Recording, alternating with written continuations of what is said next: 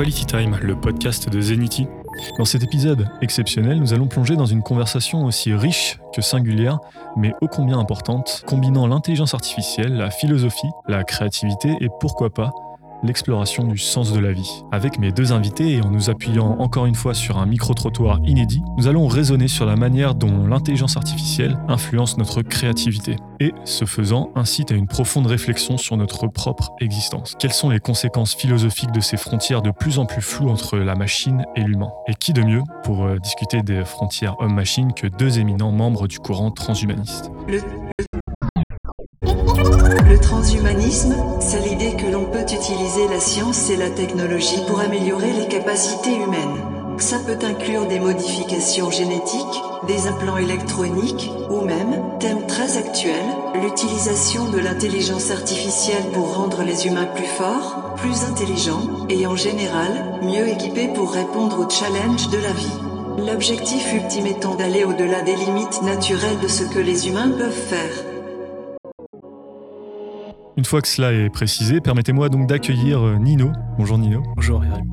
Alors Nino, c'est un futur ingénieur en informatique, en électronique, euh, qui travaille euh, notamment sur des thématiques de machine learning, ce qui tombe plutôt bien pour le sujet. Il est adhérent et donc sympathisant chez Extropia, oui. la seule et unique vraie association française transhumaniste. Je confirme. On leur fait un petit coucou d'ailleurs. Également à nos côtés, euh, Nihiliste, euh, créateur de contenu sur les thèmes de la philosophie, de l'épistémologie sur les réseaux sociaux, adhérent lui aussi et sympathisant chez euh, Extropia, adepte de café philo et de débats en tout genre. Tout à fait, tout à fait. Est-ce que ça va aujourd'hui? Franchement, je vais très bien et vous? Bah vous moi, c'est très important. bah ça va, ça va, franchement, je vais bien. Alors que nous entrons de plus en plus profondément dans le 21e siècle, notre société se trouve à un carrefour fascinant où l'intelligence artificielle et la technologie numérique, au sens large, redéfinissent notre quotidien. L'ère numérique a transformé nos vies de multiples manières, de la manière dont nous travaillons à la manière dont nous créons, apprenons et même interagissons. Si bien que, en réaction, comme c'est souvent le cas, nos dirigeants s'organisent en ce moment même à réguler, à régir ces nouvelles technologies. Je fais notamment référence au AI Act de la Commission européenne. Il faut le dire, les avancées euh, fulgurantes de l'intelligence artificielle ont rendu possible ce qui semblait autrefois de la science-fiction.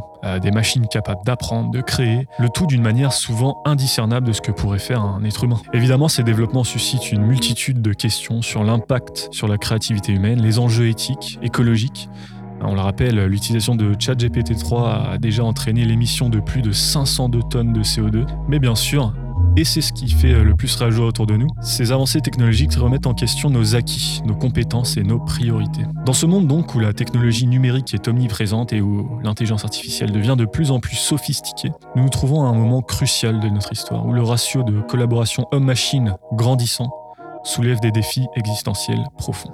Et euh, je sais pas ce que vous en faites des défis, mais moi personnellement, je les relève. Let's go, on y va, c'est parti. Alors, installez-vous confortablement et préparez-vous à un épisode essentiel. C'est Quality Time.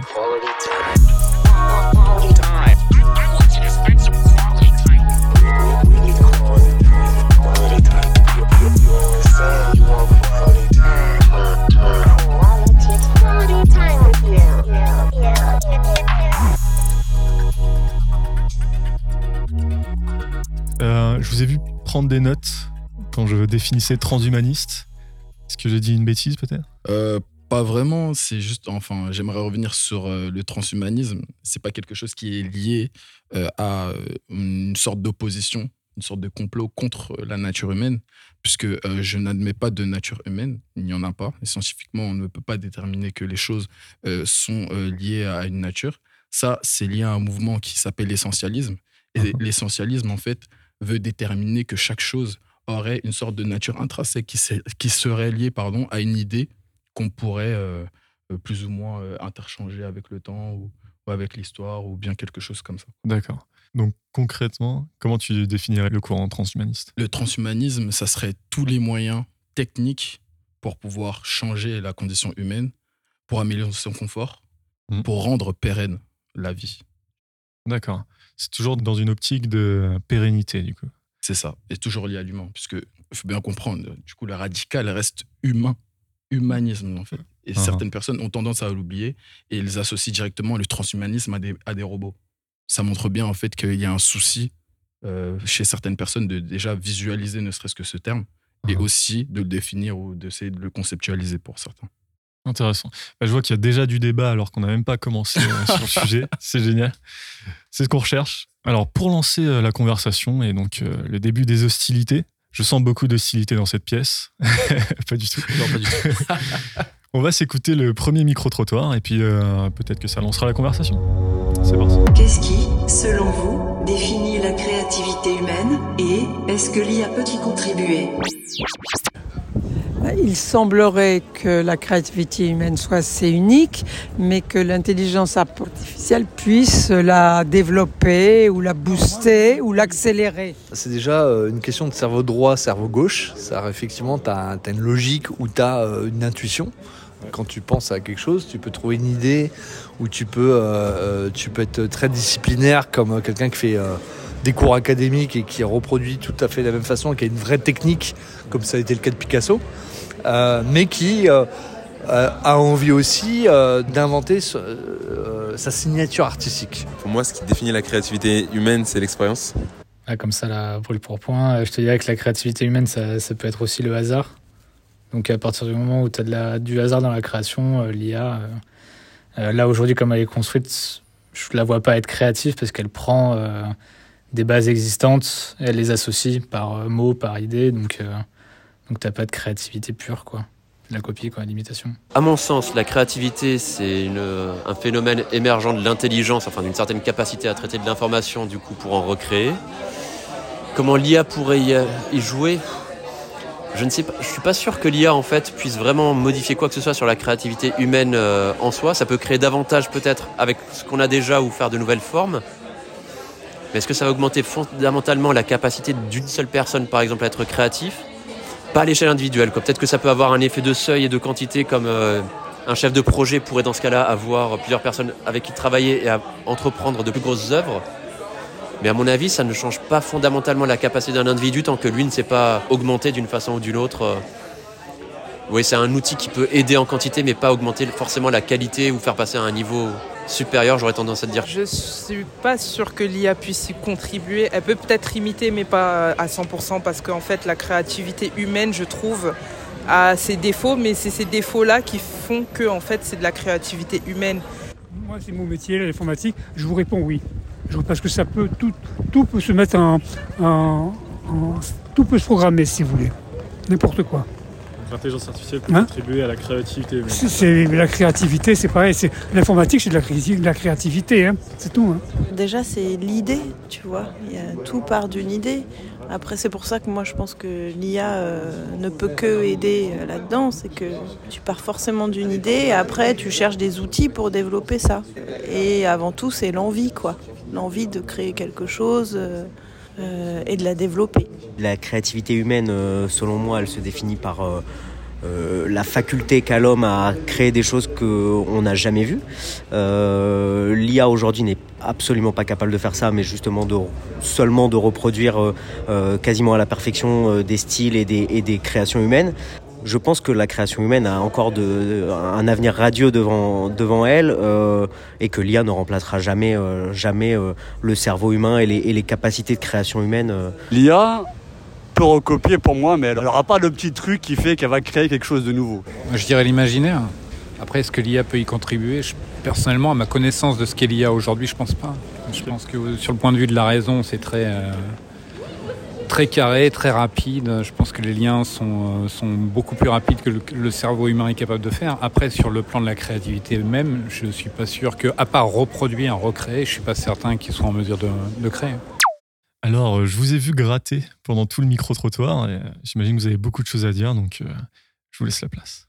Il y a beaucoup de choses à redire en fait sur euh, tout ce qui relève de l'imaginaire humain. Ouais. L'humain pense que l'intuition, donc euh, ce qui relève de la raison, euh, du coup cette raison-là serait quelque chose qu'on ne pourrait pas reproduire, Mhm. mais il oublie qu'en fait tous les processus euh, d'essentialisme ou d'idéalisme relèvent toujours de l'esprit et cet esprit il relève des connexions neuronales du cerveau. Alors, est-ce que tu peux expliquer essentialisme? Euh, ouais, je l'ai, du coup, je l'ai prononcé euh, un peu plus tôt ce mot. Euh, L'essentialisme, c'est un mouvement philosophique en fait qui considère que chaque chose, donc ça peut être des objets, en tout cas l'humain, toute chose, enfin toute chose, Mhm. a une essence particulière et que cette essence, en fait, relève de quelque chose d'immaculé. Ça ne pourra pas changer. C'est comme parler de la nature, tout simplement. De quelque chose qui ne, penche- qui ne change pas et qui est immuable. D'accord. Et en ce qui concerne euh, le transhumanisme, en tout cas comment certaines personnes vont voir l'intelligence artificielle, ils voient en l'humain une essence du coup qui ne peut pas changer et du coup qui ne peut pas être reproduite par euh, l'intelligence artificielle. Or c'est faux.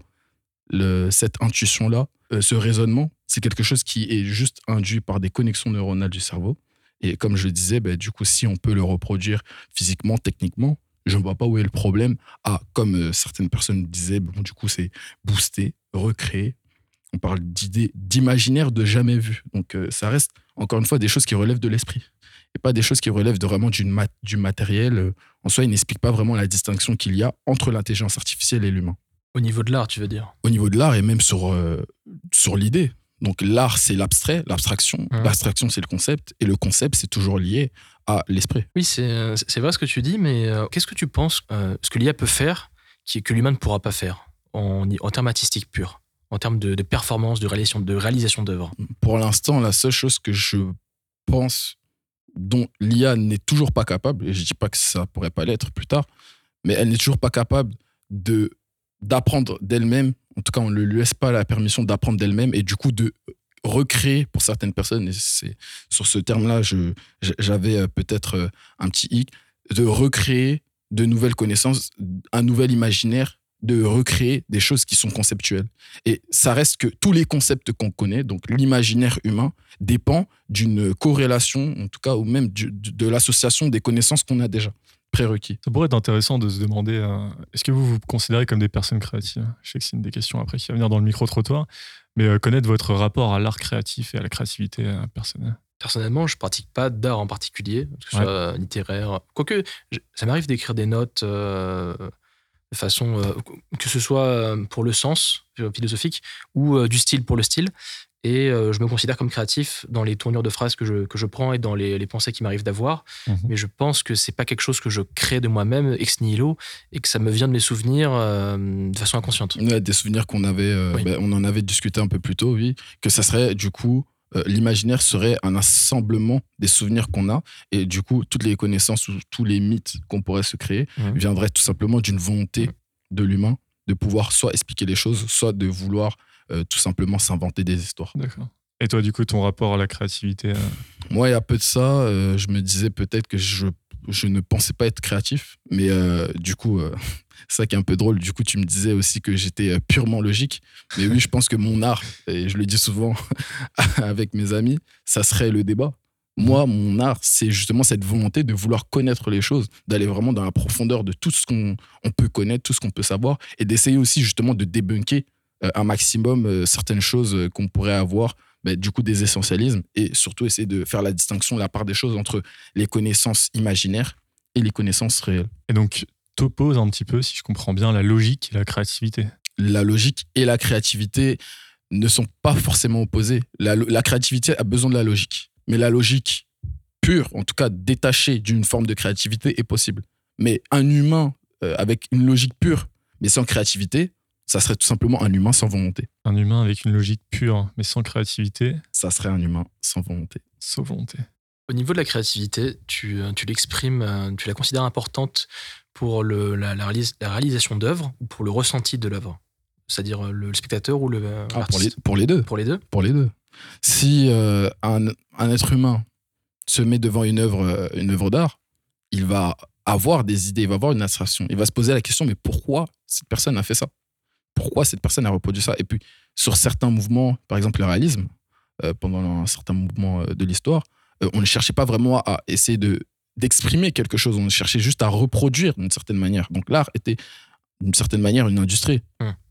Et puis, ben, il y a d'autres personnes qui sont venues, Picasso, Van Gogh. L'art est toujours une industrie aujourd'hui. De nos jours, il y a, on pourrait dire qu'il y a une industrie de l'art. Ah oui. Mais après, si on considère que l'art, c'est une abstraction, alors l'art est inimitable. Il faut bien savoir que l'art, l'abstraction, ça reste de l'imaginaire. Et certaines personnes, même, euh, je, je fais un, un petit, une petite dédicace à mon prof de, de, de philosophie à Rouen, Monsieur Sénez. Il nous écoute. J'espère bien. Qui parlait de, euh, du fait que la- la- l'art, pour certaines personnes, était vu ou euh, pardon, la musique était vue pour certaines personnes comme quelque chose à reproduire euh, de manière industrielle. C'est pour ça qu'il y a des industries musicales, vous vous rendez compte? Donc, des industries musicales qui seraient à reproduire en fait de manière machinale, que ce soit des artistes, des œuvres. Et jusqu'à maintenant, même, ben, juste- on revient sur l'intelligence artificielle, il y a des intelligences artificielles qui arrivent à concevoir des sons, des titres de musique qui sont écoutés par certaines personnes. J'en écoute en plus. Je me considère comme quelqu'un de créatif. Bon, je fais de la musique et euh, bah, j'ai appris la musique avec un logiciel. Toute la théorie musicale, pattern de drums, tout ça. Pour, et du coup, les genres musicaux qui sont associés, je l'ai appris à travers un logiciel. Ce dont je me suis rendu compte au fur et à mesure des mises à jour de mon logiciel, c'est que le moment entre l'idée qui est dans mon cerveau et euh, le moment donc où ce- cette idée elle est réalisée dans mon logiciel, eh ben, elle est de plus en plus courte en fait. Parce que moi je progresse, déjà j'ai mon workflow qui se met en place, et puis les moyens technologiques qui sont mis à ma disposition ben, me permettent de- d'exprimer ma créativité de la manière la plus rapidement possible. Est-ce qu'aujourd'hui c'est pas ce que fait l'intelligence artificielle au final? Tout à fait. C'est ça? Tout à fait, tout à fait. Donc c'est un accélérateur, c'est ce qu'on dit. C'est ça. Et ça permet peut-être au, au créateur, euh, à l'artiste, à l'humain, de se concentrer sur les aspects euh, plus conceptuels et innovants. Exactement. C'est exactement comme ça que je vois euh, l'intelligence artificielle. Ça serait comme quelque chose du coup qui booste euh, la entre guillemets la créativité, les connexions euh, que l'humain va faire entre certaines connaissances. Mais ces connexions-là ne sont pas faites par une intelligence artificielle. Pourquoi? Parce que la distinction entre l'intelligence artificielle, encore une fois, c'est la volonté. C'est vraiment une volonté de vouloir changer les choses, de vouloir avoir une explication à euh, son environnement. Et du coup, cette volonté d'expliquer, elle va soit se rattacher à des faits, du coup, fictifs, des connaissances, pardon, fictives, soit des connaissances réelles. D'où la distinction entre l'imaginaire et la mythologie et la science. La science, elle, ne s'incombe pas de ce qui est, euh, de ce qu'on doit faire. Elle n'est pas prescriptive. Elle décrit seulement les choses. C'est ça. Elle est seulement dans la Il y a description. aussi un point que je voulais revenir depuis le début de l'entretien, c'est la dichotomie entre l'aspect euh, économique et artistique de l'art en question, c'est-à-dire euh, l'aspect euh, qualitatif et quantitatif. Dans le sens où, euh, je crois que dans les micro-trottoirs, on parlait de performance, Mm. si pas de bêtises, et la, la performance, c'est quelque chose que, euh, qu'on on lui donne la valeur parce qu'il y, a une y a une humanité derrière, il y a un ressenti, il y a une, une émotion qui se dégage de ça. Et je pense que l'IA a tout, à fait- a tout à fait sa place dans la partie euh, économique de l'art, dans le sens où, euh, par exemple, si tu veux écrire un, un- un livre, peut-être que ça peut te servir pour euh, avoir une accélération de ton travail. Mais en tant que, que performance brute, je ne sais pas si ça peut vraiment être pertinent parce qu'on on donne de la porte, peu importe que l'IA réplique ou pas, c'est toujours le, le cachet humain. C'est le, le- le label humain. Ouais, c'est ben, le label, ouais, c'est ça. C'est euh, certifié, fait par un humain, etc. Oui, euh, on va certainement tomber. euh, et c'est pour ça que même euh, il y a certaines euh, ben, maisons de luxe qui justifient leur coût par euh, la fabrication, par le fait qu'il y a un artisanat, il y a tout un art. On parle d'une, d'une pas d'une industrie, mais on parle vraiment de quelque chose qui dépend d'un patrimoine. C'est quelque chose qui est amené par des humains. Ça, il y a une histoire et il faut la respecter. Mais ça serait pas déjà de l'imaginaire, ça, en fait, de, de vouloir essayer de déterminer que ce que l'intelligence artificielle ou peut-être que ce qu'un robot pourrait faire serait juste distinct de l'humain Ça serait pas déjà de l'essentialisme d'une certaine manière Moi, je pense que oui. Et c'est ce que j'essaie de déterminer euh, ben, un peu dans, dans les vidéos ou même dans les débats que je pourrais avoir, euh, que je pourrais confronter avec certaines personnes. C'est de me poser la question quelle est votre réelle définition lorsqu'on parle que ça soit de transhumanisme ou d'humanisme? Quelle est la réelle distinction que vous faites entre une IA, donc une IA qui va prendre des connaissances et qui va les mettre entre elles, et l'humain qui, lui, va faire exactement la même chose, mais juste avec son cerveau Peut-être que la limite est elle arbitraire, dans le sens où, euh, avec le perfectionnement de l'IA, tu arriveras à faire de moins en moins de différence entre un tableau dessiné par un humain et un tableau qui est, dessiné par, qui est généré par l'IA. Et peut-être que euh, ce qui est intéressant, c'est cette limite artificielle que l'on met entre l'art qui est généré par l'IA et l'art qui est généré par l'humain. Et euh, c'est cette envie de performance où on a ce, cette envie d'authenticité, que ce tableau soit réellement généré par, euh, par quelqu'un de, de conscient. Et peut-être que euh, ce sera plus pertinent d'utiliser l'IA dans un, dans un domaine où tu as besoin, de, enfin, dans le domaine industriel de l'art. Tu auras besoin de générer des grosses quantités. Des grosses quantités. Qu'est-ce que tu J'ai jamais, ouais, j'ai jamais l'impression que c'est vraiment un argument euh, permet de créer du business dans l'art, de dire qu'il y a beaucoup d'exemplaires. Au contraire, quand on va numéroter une œuvre, c'est là où elle va prendre de la valeur, j'ai l'impression. Que ce soit l'industrie du manga, par exemple. Peut-être que l'IA pourrait être utile pour générer des arrière-plans de façon, euh, comment dire, euh, de façon générative et euh, avec Ok. moins de travail humain. C'est ça que je parle de la quantité. Tout, tout dépend de si tu vois l'art comme quelque, enfin l'œuvre d'art comme, comme, un- comme un objet de consommation ou comme euh, une œuvre euh, telle qu'elle. bah, L'art, l'art n'est pas, n'est pas inconsommable. Si c'était le cas, on écouterait une musique, un titre, un morceau, Mhm. une seule fois. Mais Ça- l'art quand tu l'écoutes mille fois d'affilée, t'as plus envie de l'écouter. C'est un peu consommé aussi. Oui, mais c'est un consommable à répétition. à répétition, mais en tout cas, on associe bien une œuvre à certains concepts. C'est toujours lié à la vie en soi. Et là, euh, du coup, il faudrait même se poser la question euh, quelle est cette volonté de l'humain de vouloir expliquer les choses à travers des concepts qu'il aurait créés lui-même? Par exemple, un titre de, de musique, on va déterminer qu'il y a certains titres, c'est lié euh, à l'enterrement, d'autres pour les anniversaires. Mais toutes ces choses-là ne sont que des concepts associés par l'humain et qui veut du coup retranscrire une certaine réalité, donc les émotions. Et c'est ce qu'on disait, euh, c'est ce que j'ai bien entendu dans le micro-trottoir, on parlait de, l'intuition. On parlait du fait que, en, tout cas, c'était bien le sujet euh, dont, dont il voulait faire euh, part, mais moi, je, vois ça, je vois vraiment un lien clair avec l'intuition. Pourquoi? Parce que l'intuition serait justement cette chose que l'humain aurait en plus de l'intelligence artificielle. Ça serait cette volonté de vouloir expliquer les choses qui lui entourent, donner du sens aux choses et justement euh, ne pas se perdre, en tout cas dans, dans cette quête-là ou dans, dans cette, euh, dans cette envie-là qui est presque vitale.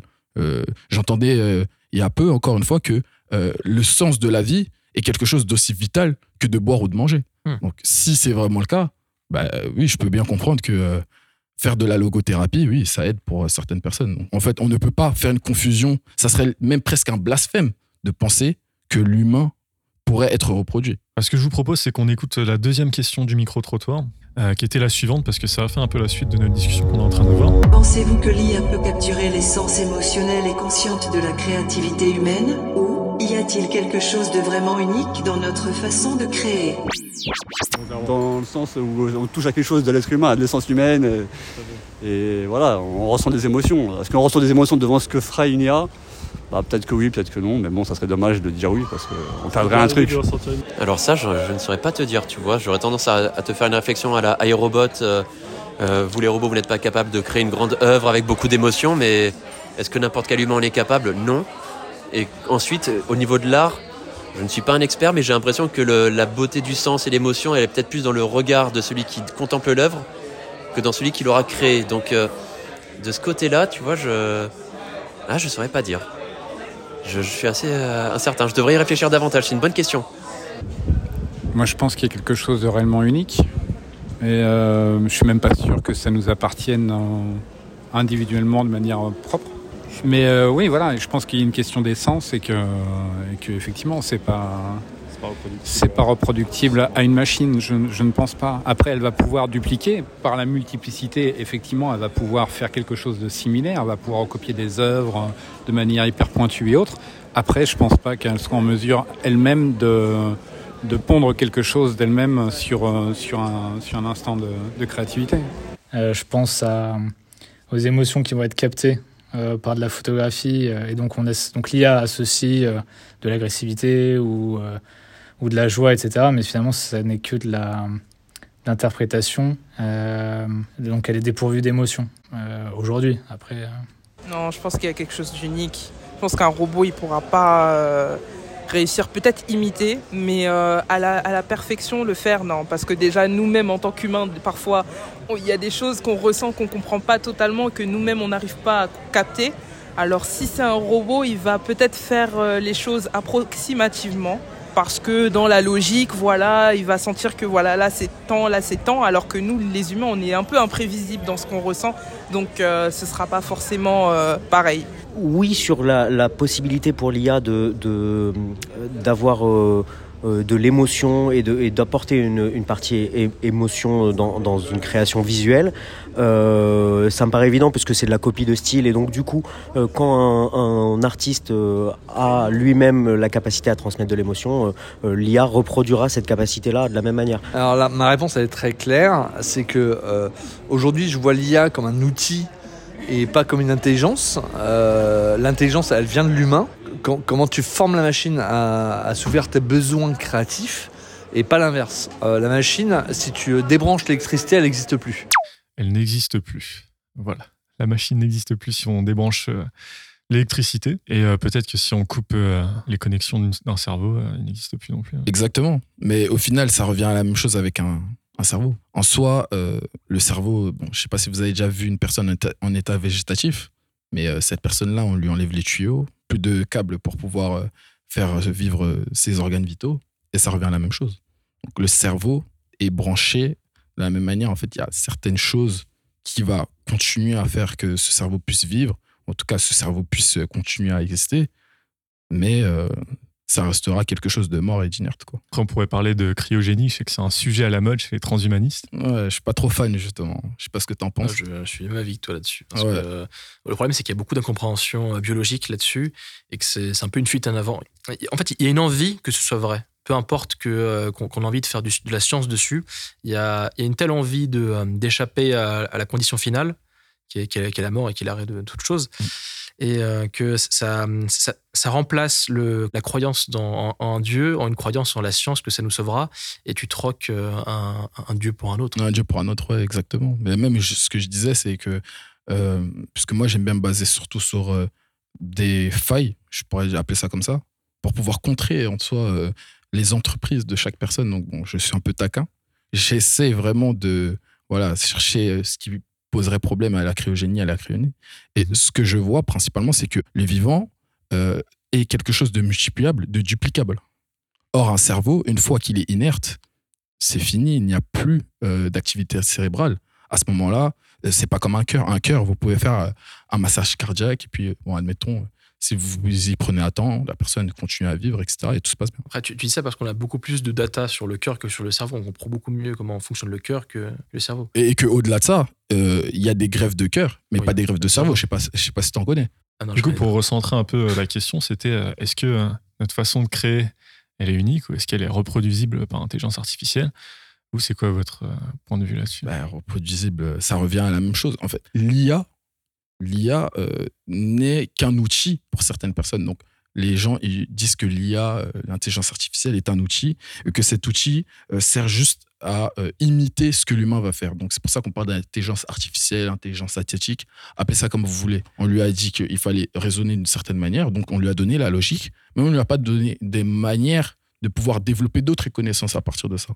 Et ça, c'est pour ça qu'il y a eu un moratoire euh, sur plein de choses, l'éthique, etc. Parce qu'on se dit que si une intelligence artificielle, elle avait cette capacité de faire surgir d'autres connaissances, donc ce que je disais du coup euh, tantôt, la distinction entre les connaissances fictives et les connaissances euh, réelles, alors bah, à ce moment-là, il y aura un, un pas euh, qui sera franchi. Est-ce que ce serait quelque chose d'humain ou pas euh, L'intelligence artificielle, à, l'heure actuelle, elle est capable de faire surgir de nouvelles connaissances, puisque, elle- par exemple, elle nous fait euh, remarquer des connexions entre différents facteurs dans des programmes complexes que nous-mêmes, on n'avait pas réalisés. Donc, elle fait surgir des nouvelles connaissances. Ouais, en- ouais, là, en fait, la question, c'est peu importe que, ça, que la unicité de l'être humain et de sa créativité existe ou pas, on a envie que ça existe. Parce que si on, on nous, si on nous enlève ça, symboliquement, ce serait très fort. Ça veut dire que ça nous reléguerait au stade, euh, au stade presque animal. Parce que c'est, on- même, même, même si on le sait, on n'a pas envie qu'on nous le rappelle. On n'a pas envie d'y croire. On n'a pas, on n'a pas envie de, de se dire que l'humain, ben, en soi, c'est juste, On est juste un ça. petit être. euh, Oui, voilà. C'est pour ça que certaines personnes, ils parlent, ils opposent la, euh, le, le côté misérable de l'humain à une sorte de grandeur, qu'elle soit de l'intelligence, de l'absolu, quelque chose qui nous dépasserait. L'humain a une volonté de vouloir s'émanciper de sa condition, comme si sa condition, en fait, était euh, quelque chose, ben, du coup, de fatal, euh, quelque chose qui était lié à une finitude. Mais c'est le cas. Le truc, c'est que même s'il y a la finalité, il y a cette finitude. Mais rejoignez le parti transhumaniste et justement, on trouvera des solutions pour pouvoir essayer d'échapper. on- on cherchera des solutions pour pouvoir échapper à ça, échapper à la mort ou bien essayer de un maximum rendre la vie la moins euh, inconfortable possible, la moins pénible et surtout la plus euh, pacifique et euh, la plus longue pour le reste des, des humains sur cette planète. Je pense que c'est l'objectif. Oui, parce que d'un côté, tu as, l'aspect purement technique qui veut augmenter la durée de vie et la, en bonne santé, je précise. Et aussi, tu as l'aspect philosophique qui fait que comment on fait pour supporter la vie? Parce que la vie, c'est à la fois la, la meilleure et les pires choses qui nous sont arrivées. C'est ça, exactement. Et c'est bah, quelque chose qui me fait un peu rire, puisque certaines personnes voient un peu l'humanisme comme si c'était quelque chose qui serait totalement distinct euh, euh, de- de- des animaux ou bien de- du milieu vivant. Mais alors, dans ce cas-là, il faudrait déterminer quelle est cette réelle distinction qui est faite. Pourquoi on parle d'essence? En plus, même dans le micro-trottoir, encore une fois, on entend ce terme-là qui euh, est sous-jacent. Il est supposé, il est chuchoté, susurré dans l'oreille de chaque personne. On dit que l'être humain a une nature, a une essence, j'entends bien. Mais quelle est cette distinction-là? Et qu'on soit antispéciste ou spéciste, il n'y a pas de souci. Mais il faudrait déterminer que ça soit des, des- du côté euh, des, des spécistes, quelle est cette réelle distinction que l'humain a avec les autres animaux, et du côté des antispécistes, bah, expliquer pourquoi socialement on a une volonté de vouloir sortir de ce qui pourrait euh, du coup être un peu euh, appelé notre instinct, quelque chose qui dépendrait de notre volonté. Moi, j'ai ma réponse à ça, mais bon, je pense que Par rapport aux spécistes, quand tu prends l'intelligence humaine collective de ce qu'on arrive à faire, parce que l'être humain, d'un point de vue que ce soit physique ou cognitif, euh, ok, physique, on est, on est, on est clairement pas au sommet de la chaîne alimentaire, si ce n'est pour l'endurance. Et au niveau, au niveau intellectuel, notre grande faculté, c'est la, la création de culture et cette euh, intelligence cristallisée qu'on arrive à avoir et la, la transmission de savoir de génération en génération que n'ont pas, par exemple, euh, que sais-je, euh, des, Des des, corbeaux. des- des poulpes, des, corbeaux, des castors, Des ou des singes ou que sais-je. Ouais, très bien. Mais donc, bon, admettons, on a déterminé cette définition à laquelle je ne suis absolument pas d'accord. hein, je vais le dire un peu plus tard. Mais euh, même si on dit que l'humain serait un individu qui aurait créé une civilisation, etc., il n'y a pas de souci. Ça reste qu'il y a des essentialismes dans des essentialismes. Donc, au sein même des civilisations, il y a encore des moyens d'essentialiser l'humain. Donc il faudrait se dire, alors, soit il y a un, genre humain, et ce genre humain, ça serait la création de civilisation, mais alors dans ce cas-là, ne pas vouloir faire partie de la civilisation, ne rendrait-il moins humain? J'en ai pas vraiment l'impression. Pas forcément faire partie, mais- mais le fait d'être capable de. Donc ça serait une capacité qui serait en nous, Oui, mais qu'on ne serait pas obligé d'exprimer. c'est ça. Alors comment tu arrives à déterminer quelqu'un qui est capable de faire quelque chose, Mhm. mais qui ne le fait pas? Euh, C'est impossible. Je ne pense pas qu'on peut dire qu'une personne est capable de faire quelque chose si, si elle ne le fait pas. C'est vrai que là, dans ce cas-là, c'est l'essentialisme parce que, euh, partons du principe que l'humain est capable de euh, sa civilisation. Normalement, on est tous humains et à partir de ça, on serait tous en mesure de, si les conditions sont bien réunies, de créer cette de civilisation. pouvoir créer, oui. Là, tu as raison parce que là, tu me demandes des preuves factuelles, Oui. mais c'est pas parce qu'il y a, comment dire, c'est pas parce qu'il y a une absence de preuves dans ce que- euh, au cas par cas que c'est forcément erroné. Certainement. Mais donc, ça voudrait dire que ça serait quelque chose, euh, bon, du coup, une hypothèse qu'on ferait. Qu'on supposerait, oui. Ouais, et du coup, euh, on pourrait se baser sur ça pour Mhm. pouvoir faire cette grande distinction-là qui est Mhm. faite entre les animaux et les humains. Mhm. Mais dans ce cas-là, si on laissait libre cours à du coup l'intelligence artificielle de créer totalement une civilisation Mhm. au sein même d'un ordinateur, est-ce qu'on pourrait dire qu'elle est humaine alors dans ce cas? Bah, déjà, il faudrait, faudrait savoir si elle est vivante dans le sens biologique du terme. Avec Bah, Pas biologique, biologique. mais du coup, la biologie, on voit ça euh, comme quelque chose de purement matériel. Oui. mais ça reste que euh, des données informatiques restent matérielles. Et puis même, pour certaines personnes, les euh, singularitaristes considèrent que tout ce qui nous entoure n'est qu'information. On est, euh, d'ailleurs, euh, je parle un peu euh, de ça dans, dans, mes débats, mais si on considère que tout n'est qu'information, alors l'informatique n'est que justement la source même de la biologie. Et sur ça, ben, on pourrait bien se dire, bon, il n'y a pas de souci, je suis juste devenu un demeuré, je suis un peu fou, il n'y a pas de souci. Qu'est-ce qu'on pourrait opposer aux personnes qui considèrent qu'on est dans une simulation? Puisqu'en attendant, on n'a pas de contre-argument correct à ces personnes-là pour dire que nous ne sommes pas dans une Ça, simulation. c'est bien l'expérience du, du cerveau dans le bocal. Exa- exactement. Et du coup, on en revient toujours à la même chose. Qu'est-ce qui fait l'humain? C'est toujours quelque chose qui est lié à principalement son activité cérébrale. Quelque chose qui, pour certaines personnes, est imité par l'intelligence artificielle. Je pense donc je suis finalement. Exact, mais oui, je pense donc je suis. Et cette pensée-là relèverait de quelque chose qui, ben, du coup, il y aurait l'expérience et on pourrait dire que même si on coupe l'expérience, on pourrait ajouter des connaissances à un cerveau, mettre même des souvenirs dans un cerveau, c'est vrai. Mais c'est- ces choses-là relèvent toujours de quelque chose de matériel, c'est-à-dire le cerveau. C'est l'information. C'est ça. Ben, si, en tout cas, on suppose l'information, l'information serait quelque chose qui est dans tous les cas lié au cerveau.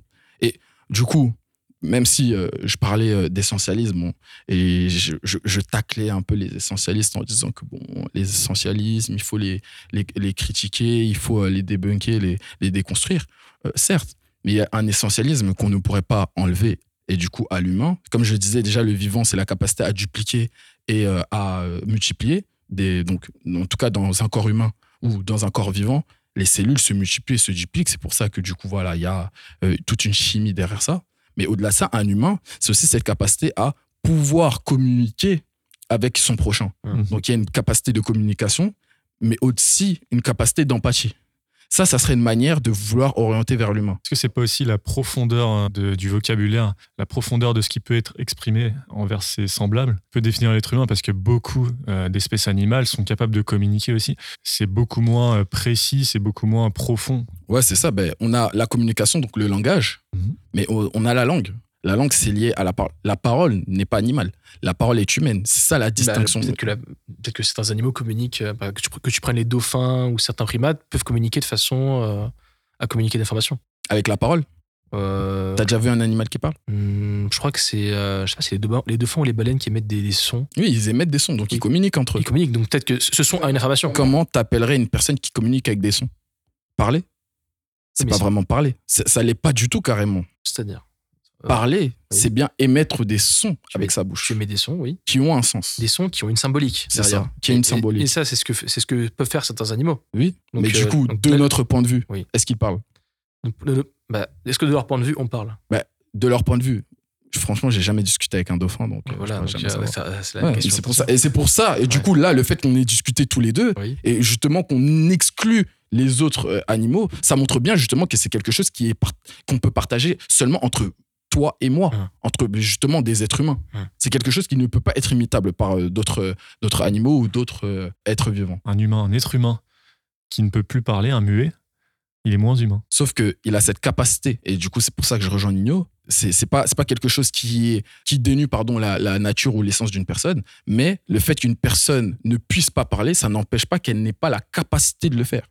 C'est comme se taire. Se taire n'est pas de ne pas être humain. C'est juste qu'on décide de ne pas mettre. euh, Par exemple, si tu prends le, le film euh, L'enfant sauvage de François Truffaut, Oui.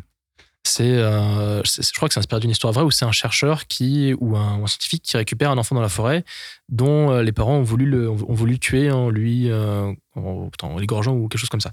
Et euh, il est resté dans la forêt, il a survécu. Et la phase d'adaptation du nourrisson ne s'est pas faite et il a grandi en, en manquant de la parole. Et il s'est présenté aux élections en 2016. Non, euh, il non, a eu non, non, 8% avec le parti. euh, Ah. c'est Éric Zemmour. Et plus précisément, euh, et tu vois que tout au long du film, le but du, du, de- du chercheur, c'est- c'est de le sociabiliser. Et à la fin, la meilleure chose qu'il arrive à lui faire dire, c'est le mot lait et le mot eau. Oui. Alors que euh, il a essayé euh, différentes méthodes. Oui. Est-ce que euh, il y, a- il y a aussi cette quai de, de socialisation, de soci- de sociabilité? Bah, en soi, déjà, la parole, c'est quelque chose de génétique. Donc, génétiquement, nous sommes faits pour parler. En tout cas, un être humain. Et c'est pour ça que je reviens à l'essentialisme.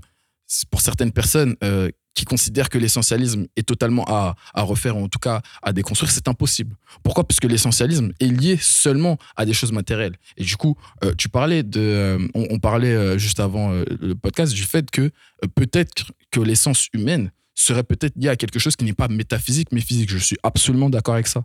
La bonne réponse du sens de la vie pour l'humain est cachée justement dans sa matière. Or, notre matière, c'est justement la base de notre cerveau. Étudier le cerveau, c'est justement permettre de trouver du sens à la vie. Cet, euh, cet enfant sauvage-là, il avait cette capacité à, à pouvoir dire lait et eau.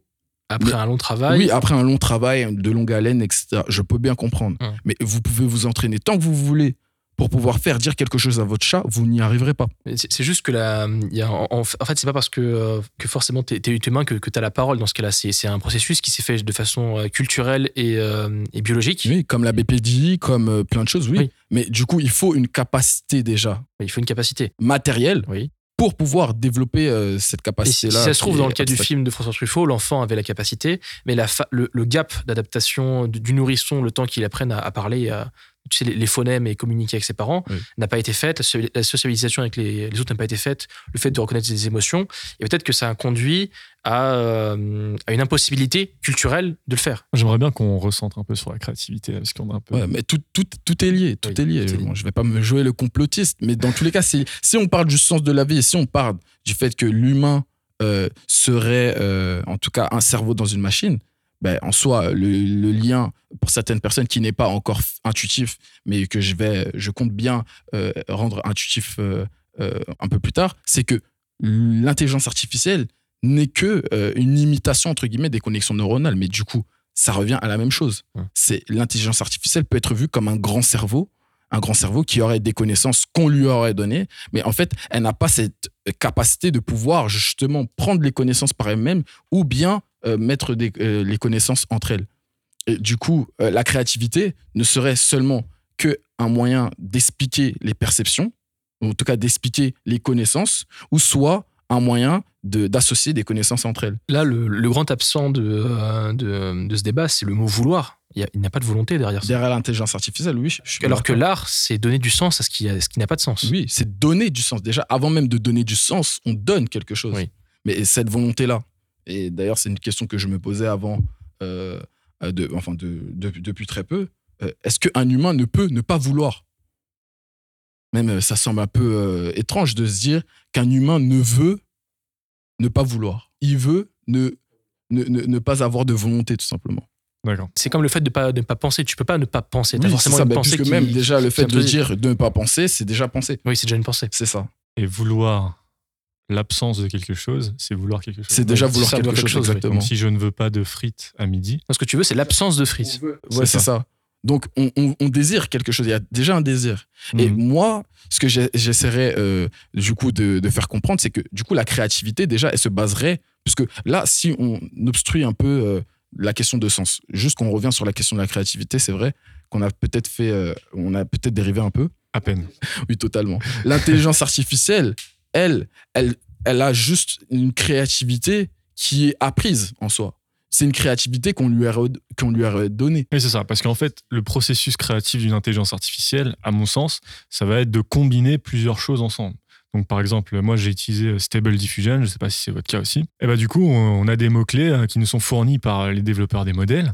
D'ailleurs, euh, Hugging Face, il y a plein de modèles dessus. Il y a même des gens qui commencent à euh, commercialiser leurs propres modèles qu'ils ont eux-mêmes entraînés. En mélangeant, du coup, ces mots-clés qui répondent eux-mêmes à des entraînements, eh ben, on va combiner plusieurs arts graphiques et on va arriver à un résultat au final. C'est pour ça que moi, en fait, c'est un peu la difficulté que j'ai avec euh, l'intelligence artificielle n'est pas créative parce que j'ai du mal, en fait, à, à situer vraiment précisément quelle est la différence entre le processus créatif humain, euh, du coup que je ne saisis pas bien, en tout cas dans la manière dont il est défini par les personnes, qui souvent d'ailleurs se définissent comme des personnes non créatives, parce que la plupart des gens qui sont créatifs, euh, et euh, j'ai la prétention de penser que j'en suis une, et ben en fait on n'a pas sacralisé le processus de création. On sait très bien tout ce qu'il y a derrière. Donc par exemple, on va s'inspirer de ce qu'on connaît, de ce qu'on aime, on va combiner tout ce qu'on connaît, tout ce qu'on aime, on va avoir des automatismes, une expérience au bout d'un moment, et puis on va arriver à une œuvre originale, mais qui sera influencée par tout ce qu'on a connu auparavant. Créer, pour moi, en tout cas, de mon point de vue, et peut-être que je suis pas le meilleur artiste pour en parler, hein, il y aura certainement des artistes plus reconnus. Et en même temps, est-ce que c'est la reconnaissance qu'on juge un article et Ouais. qu'on peut les hiérarchiser Je suis pas sûr. Bonne question. Mais euh, il y a peut-être des artistes plus créatifs, du coup, plus innovants qui pourront répondre à ça. Mais moi, de mon point de vue, euh, un artiste n'est pas innovant. Dans le sens où on invente quelque chose. en fait, Ouais, c'est ça.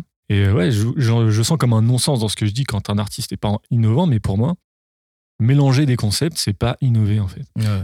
Je vais prendre un exemple concret. Vous avez peut-être suivi euh, dans le, la, la musique contemporaine euh, le courant de la drill, là récemment. Ouais. Ouais. Ouais. C'est un pattern de drums qui est particulier, donc qui est en ternaire. En fait, on va pas avoir la snare sur le deuxième temps, mais sur le troisième. Voilà, donc là, je rentre dans les techniques. Bah, ça, ça a juste été inspiré de drum patterns, donc de patterns de percussion africaines qui ont été utilisés avec des sons euh, de drums qui sont euh, contemporaines. Donc en fait, on a utilisé des kicks analogiques, des snares analogiques avec des patterns qui existaient depuis euh, des lustres. Et du coup, on est arrivé à la drill, c'est quelque chose de nouveau, c'est quelque chose d'innovant, ça a complètement étouffé le courant trap. Ouais. Ouais, totalement. Presque. Euh, c'est 808 Melo d'ailleurs, qui, euh, à qui on attribue euh, la découverte de la drill. Pour autant, est-ce que c'est innovant la drill? Bah, pas vraiment. Peut-être que c'est innovant dans le sens où c'est le traitement que tu appliques euh, aux inputs que tu as, qui sont déjà connus avant, qui, qui serait innovant. Peut-être que dans, dans la forme, ce serait innovant, mais dans le fond, ce serait pas innovant. C'est la combinaison qui est nouvelle, Oui. mais c'est quand même inspiré de beaucoup de choses qui existent déjà. C'est ça. En fait, j'ai du mal à imaginer comment on peut créer quelque chose de nouveau. Mais peut-être parce que je suis pas innovant. Non, c'est pas ça. Peut-être que peut-être, peut-être mais que, euh, peut-être qu'au niveau de, de, comment dire, la création de quelque chose que, que tu connais pas, c'est comme si tu, tu essayais de penser en quatre dimensions. Physiquement, on en est incapable. Alors que pour, pour- c'est ce que je t'avais dit tout à l'heure, c'est, Ouais. euh, c'est que tu peux pas créer quelque chose ex nihilo. En fait, ça- tu pars toujours du réel, tu pars toujours du fait, Ouais. et à partir de là, tu essayes d'isoler des symboles, des idées, des choses qui, a- qui, qui ont lieu. Et euh, selon ton ressenti, ta personnalité et d'autres choses qui, qui te caractérisent, tu essaies d'en faire quelque chose de novateur. C'est pas Descartes, ça d'ailleurs, qui dit qu'il y a que Dieu qui peut créer vraiment. Ouais, oui, mais, mais, c'est- mais c'est ça en fait, c'est que certaines personnes en fait en oublient que du coup même ce concept de Dieu, ça serait justement pour pouvoir faire une distinction entre le- les créateurs et la créature. Du coup, mais l'humain ne crée rien. L'humain ne crée rien. Le fait que des gens croient en Dieu, c'est parce qu'ils ont une volonté de vouloir expliquer que quelque chose peut créer, peut inventer des choses nouvelles. Et du coup, même le fait de dire innovation, créer, c'est quelque chose qui est ex nihilo, qui sort de nulle part. Or, l'intelligence humaine ne crée rien. Vanité des vanités, tout est vanité. tout est vanité. En fait, tout ce qu'on fait, lorsqu'on réfléchit, c'est juste associer des choses qu'on sait déjà. Je sais pas le courant philosophique qui disait que euh, l'esprit lui-même pouvait atteindre la connaissance. Je sais pas si tu le connais mieux que moi. Comment dire Il y a, il y a un qui pense que c'est euh, crois que Ah, l'empirisme. L'empirisme et l'opposé, c'était le, le rationalisme. le rationalisme, c'est-à-dire que tout peut partir du, euh, de l'esprit humain. C'est ça. Et, ça. et ça, je pense que c'est que c'est faux. Bah oui, mais sauf que certaines personnes pensent que c'est vrai. Et c'est justement parce qu'elles pensent que c'est vrai qu'elles se disent que du coup, l'humain en soi peut créer, peut inventer des choses nouvelles. Mais même le terme vanité que je disais tantôt. La vanité, c'est juste le fait qu'on est dans un cycle perpétuel, que tout recommence. Et que toutes les choses, en fait, qu'on considère comme étant nouvelles, ne sont que des assemblements de choses qui étaient anciennes. Et anciennes, pourquoi? Parce que, en fait, c'est le temps qui fait son œuvre. La seule chose qui est nouvelle, c'est l'agencement des choses. Ah, mais rien n'est nouveau. Et d'ailleurs, même pour revenir, euh, Lavoisier, rien ne se perd rien ne se crée, tout se transforme. Mais ça relève même du concept. Même les concepts se transforment entre eux. Tout ce qu'on fait, c'est juste prendre des concepts, les assembler et du coup penser qu'ils sont nouveaux. Pourquoi? Parce que c'est des choses qui sont anciennes. Après, par rapport à la créativité, euh, je, peut-être que je me trompe là-dessus, mais je, je pense qu'au fur et à mesure que l'IA va, va devenir de plus en plus performante pour la génération d'œuvres euh, et qu'on va de moins en moins faire, faire la différence, peut-être que le cachet fait par un humain va prendre plus d'intérêt. Oui, économiquement peut-être. Économiquement. En tout cas, pas pour Ou- moi. ou hein, même, d'un point, de vue- même d'un point de vue juste euh, performance. Et bah du coup, on va enchaîner sur ce micro-trottoir qui euh, traite de cette question, puisque j'ai demandé euh, aux Français parisiens. En tant que consommateur d'œuvres créatives, seriez-vous prêt à accepter une œuvre générée par l'intelligence artificielle comme étant tout aussi valable qu'une œuvre humaine? Réellement, je ne me suis jamais autant intéressé qu'à l'art que depuis qu'il y a de, de l'art génératif. Que ce soit pour les univers qui me plaisent ou ce genre de choses, il y a une grande diversité. C'est presque, presque comme la- l'arrivée de DeviantArt sur Internet où tu voyais plein de petits dessinateurs qui proposaient beaucoup de choses. Là, j'ai l'impression que c'est une explosion euh, culturelle encore plus grande. Et à partir du moment où je trouve ça beau et bien fait, que ça soit fait par un humain, un robot ou, un singe particulièrement doué, donc peut-être un humain, d'une certaine façon, euh, ça ne me gêne pas du tout. Ensuite, peut-être qu'il n'y aura pas de la nouveauté comme euh, il peut y en avoir avec des artistes qui vont créer un nouveau mouvement rien que rien qu'avec leur façon de, de réfléchir qui est particulière. Mais à mon niveau de consommation, je suis parfaitement satisfait de voir ce que propose euh, l'IA et j'ai l'impression qu'il y a beaucoup plus de trucs beaux dans ma vie que je peux observer chaque jour grâce à ça. Pas tout aussi valable, non. Après, ça reste une œuvre, c'est vrai. Mais je pense pas que ce soit pareil parce que si une IA le fait, elle pourra pas nous expliquer ce qu'elle a ressenti quand elle l'a fait, en fait. On pourra dire qu'elle a fait dans cette direction et tout, mais derrière, au final, bah, c'est toujours un humain qui est derrière, en fait. Puisque bah, l'humain crée l'IA et du coup, bah, l'IA est guidée par l'humain, donc il y a toujours un humain derrière. C'est pas l'IA qui se fait tout seul, au final. Je pense qu'on on va être choqué lorsqu'on va kiffer quelque chose, euh, vraiment aimer quelque chose et se dire, bah, en fait, à la fin, et te dire c'est une IA qui l'a fait. Je pense qu'à la fin, on va accepter que les IA créent ou les IA. euh, Moi, moi, tu vois, personnellement, moi, j'ai toujours, depuis des années, je déteste le fait que. euh, J'aime pas, le, j'aime pas les. J'aime pas quand je vois dans, des films ou dans des séries, quand je vois des robots trop humains. Pour moi, ça me fait peur, j'ai horreur de ça. Voilà. Dès que je vois un robot trop humain, ça, moi je suis contre ça. Je veux qu'un. Ça me dérange pas qu'une machine nous aide, mais de là à considérer une machine comme un être humain et avec son. Non, pour moi, non. Si je sais qu'elle est générée par une IA, euh, je vais avoir des freins par rapport à ça. Mais euh, je sais qu'aussi, au niveau musicalement, il y a des, choses qui se font en IA et, et je reconnais, je reconnais, le, je reconnais un, petit, un petit talent, on va dire. à ce, qui, ce qui est fait, c'est super triste. Je sais pas, des musiques, tu sais qu'elles sont générées par des IA et au final, tu euh, es capable de consommer. Au final, tu te remets en question par rapport à ton rôle dans, un avenir proche, le rôle de tes enfants. Voilà. Alors oui, je pense que oui, même si j'en suis encore au début de, ma réflexion là-dessus. Euh, C'est-à-dire que en regardant une œuvre et sans savoir comment ça a été généré, voilà, en fait, euh, je pense qu'il y a plein de gens qui, qui considéreraient ça comme une œuvre euh, à part entière. Et ça rejoint ce que ce qu'on se disait au début, c'est que à partir du moment où l'idée et le projet et l'envie de créer quelque chose est là, peu importe l'outil finalement. En tout cas, ça reste euh, de l'émotion et, et sans, sans émotion, il n'y a pas d'art. Euh, ouais, je suis un consommateur d'art. Euh, maintenant, ça me freinerait euh, j'admirerais pas ou je serais pas en- euh, devant ce que peut me proposer une machine. Quoi. Euh, tu vois, c'est toujours la technique, l'art et l'art technique. Euh, entre un pot de fleurs créé par les mains d'un potier et puis euh, par une machine, il n'y a pas la même admiration. Quoi. Pour moi, c'est pas de l'art, c'est de la technique. Enfin, je suis pas admiratif comme un objet artistique. Voilà. Après, on peut se dire que c'est très actuel aussi. Peut-être que dans 10, 20 ans, 30 ans, 50 ans, on n'aura plus cette distinction qu'on fait assez instinctivement. Et puis, j'ai envie de vous poser la question à vous, en fait, précisément. Est-ce que vous êtes capable d'estimer une œuvre faite par un être humain à 100% et euh, une œuvre faite avec de l'intelligence artificielle comme tout autant euh, valable Bah, totalement. Qui s'incombe, euh, en tout cas, moi, je ne m'incombe pas de lorsque je regarde quelque chose, j'écoute une musique ou je lis euh, peut-être certains textes, je ne m'incombe pas de qui l'a fait derrière. Je me concentre sur le contenu et non sur la personne qui a émis ce, contenu, donc l'auteur. Ça, c'est quelque chose qui, on va dire, qui pose problème pour certaines personnes qui détermineraient que le crédit qu'on pourrait donner à certaines choses, en fait, dépendrait de son auteur et non euh, et non de, du, contenu ou en tout cas de l'œuvre en elle-même. Et oui, bah, on rentre un peu dans le débat houleux pour certaines personnes de la dissociation entre l'œuvre et l'artiste. Et oui, moi je, dissocie totalement, ça n'a rien à voir. En fait, il faut bien considérer que une œuvre, c'est l'amoncellement, l'association euh, de l'intuition et du raisonnement d'une personne pour pouvoir cré- créer, entre guillemets, enfin, pardon. Du coup, c'est un abus de langage. Vous voyez que on a un peu dur sur certaines choses, mais du coup, c'est pas créer, conceptualiser, inventer certaines choses. Donc, lorsqu'on fait une œuvre, on invente par rapport à des choses, du coup, des connaissances anciennes, mais en soi, on renouvelle seulement euh, des choses euh, qu'on a connues euh, avant. Et puis, j'ai entendu une personne qui disait que l'humain était derrière, mais un humain. Lorsqu'il conçoit quelque chose, lorsqu'il invente, il n'y a pas déjà quelque chose derrière Il n'y a pas déjà tout plein de conditionnements, tout plein de choses en fait qui le poussent, qui poussent cette personne à faire cette œuvre-là Il n'y a pas déjà des déterminismes Oui, mais c'est important d'en prendre compte parce que tu peux dissocier euh, la- l'artiste de l'œuvre euh, pour apprécier l'œuvre pour telle qu'elle est, pour juste un exercice de, style. Mais si tu es vraiment, euh, comment dire, si tu jouis vraiment quand tu écoutes l'œuvre, moi, ce qui m'arrive quand j'écoute de la musique, j'écoute beaucoup de musique classique et de jazz. Euh, il m'arrive d'avoir beaucoup de fortes émotions quand j'écoute Eric Satie. Et euh, quand, je, lis la bio d'Eric Satie, c'est ce qui me.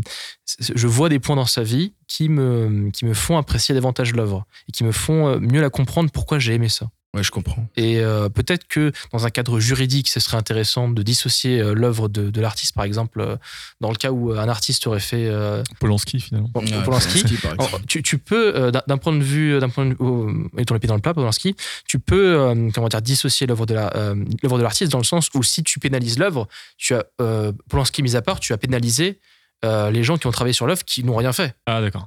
Je parle de ça. D'accord. Moi, je pensais plus qu'à célébrer l'œuvre, c'est célébrer l'artiste, euh, qu'on le veuille ou non.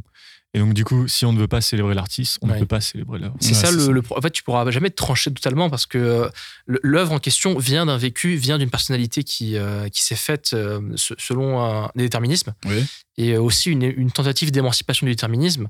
Et même chez, chez des personnes qui, qui sont moralement abjectes, tu, tu, ça- cette, cette abjection peut mener à des, à des œuvres que, que tu pourrais apprécier, Oui, bien même, sûr. même malgré toi. Tot- Totalement, mais que ça soit malgré ou même choisi, Ouais. euh, bon gré mal gré, une œuvre reste une œuvre. Mm. Et euh, derrière ça, on peut en oublier l'auteur, Mm. ou on peut même euh, considérer que du coup l'auteur a fait des choses majestueuses de- dessus. Mm. Ça reste que du coup, c'est pour ça que je n'aime pas vraiment, euh, vraiment le, le boulot de critique d'art, c'est que c'est quelque chose qui va être associé à toute une biographie. On va associer Mhm. l'œuvre à tout plein de choses en fait qui relèvent du réel. Mais une œuvre, c'est imaginaire, c'est fictif, ça n'a rien à voir avec le réel. En soi, lorsqu'on essaie même de retranscrire pour certaines personnes la réalité des, des faits historiques, on voit bien qu'il y a des erreurs, il y a des choses qui sont romancées, qui sont Oui. du coup améliorées. même la question de critique d'art, comment tu fais pour objectiver une œuvre avec des, des critères euh, totalement euh, factuels, dans le sens pas. où cette œuvre, euh, selon ces critères objectifs,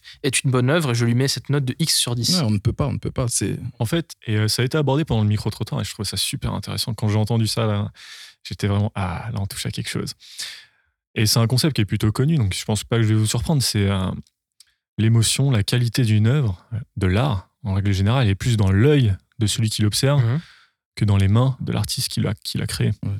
Et ça, c'est intéressant parce qu'en fait, du coup, ça découle sur toute cette industrie de, de l'art et des critiques d'art et des négociants en art qui, eux, vont créer une mythologie qui, qu'on le veuille ou non, va ajouter de la valeur à l'œuvre. Puisque forcément, et euh, ça c'est très personnel, mais je trouve que l'accessibilité, pouvoir créer une œuvre d'art de manière assez simple, sans difficulté, bah pour moi, ça baisse sa valeur.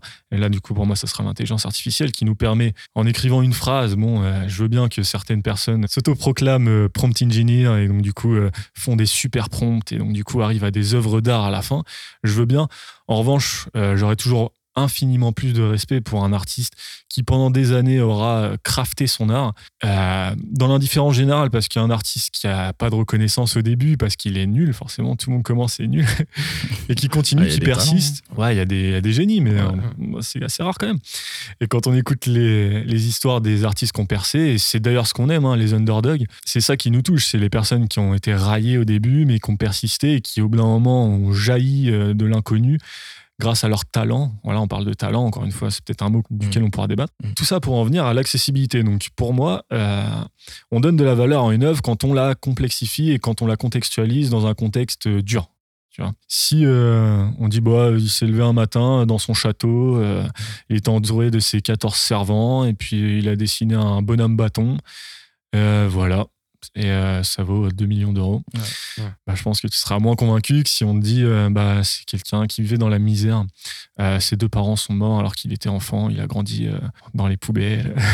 Après, après ça, c'est vraiment euh, quelque chose qui est un peu lié hein, au roman au artistique, j'appelle ça comme ça. en comparatif au roman, Au roman euh, national, historique, au roman exactement, national, historique national, euh, qui, qui serait en fait euh, quelque chose qui euh, donnerait de la valeur, donc une validité d'ailleurs, j'ai entendu ce terme, c'est valable.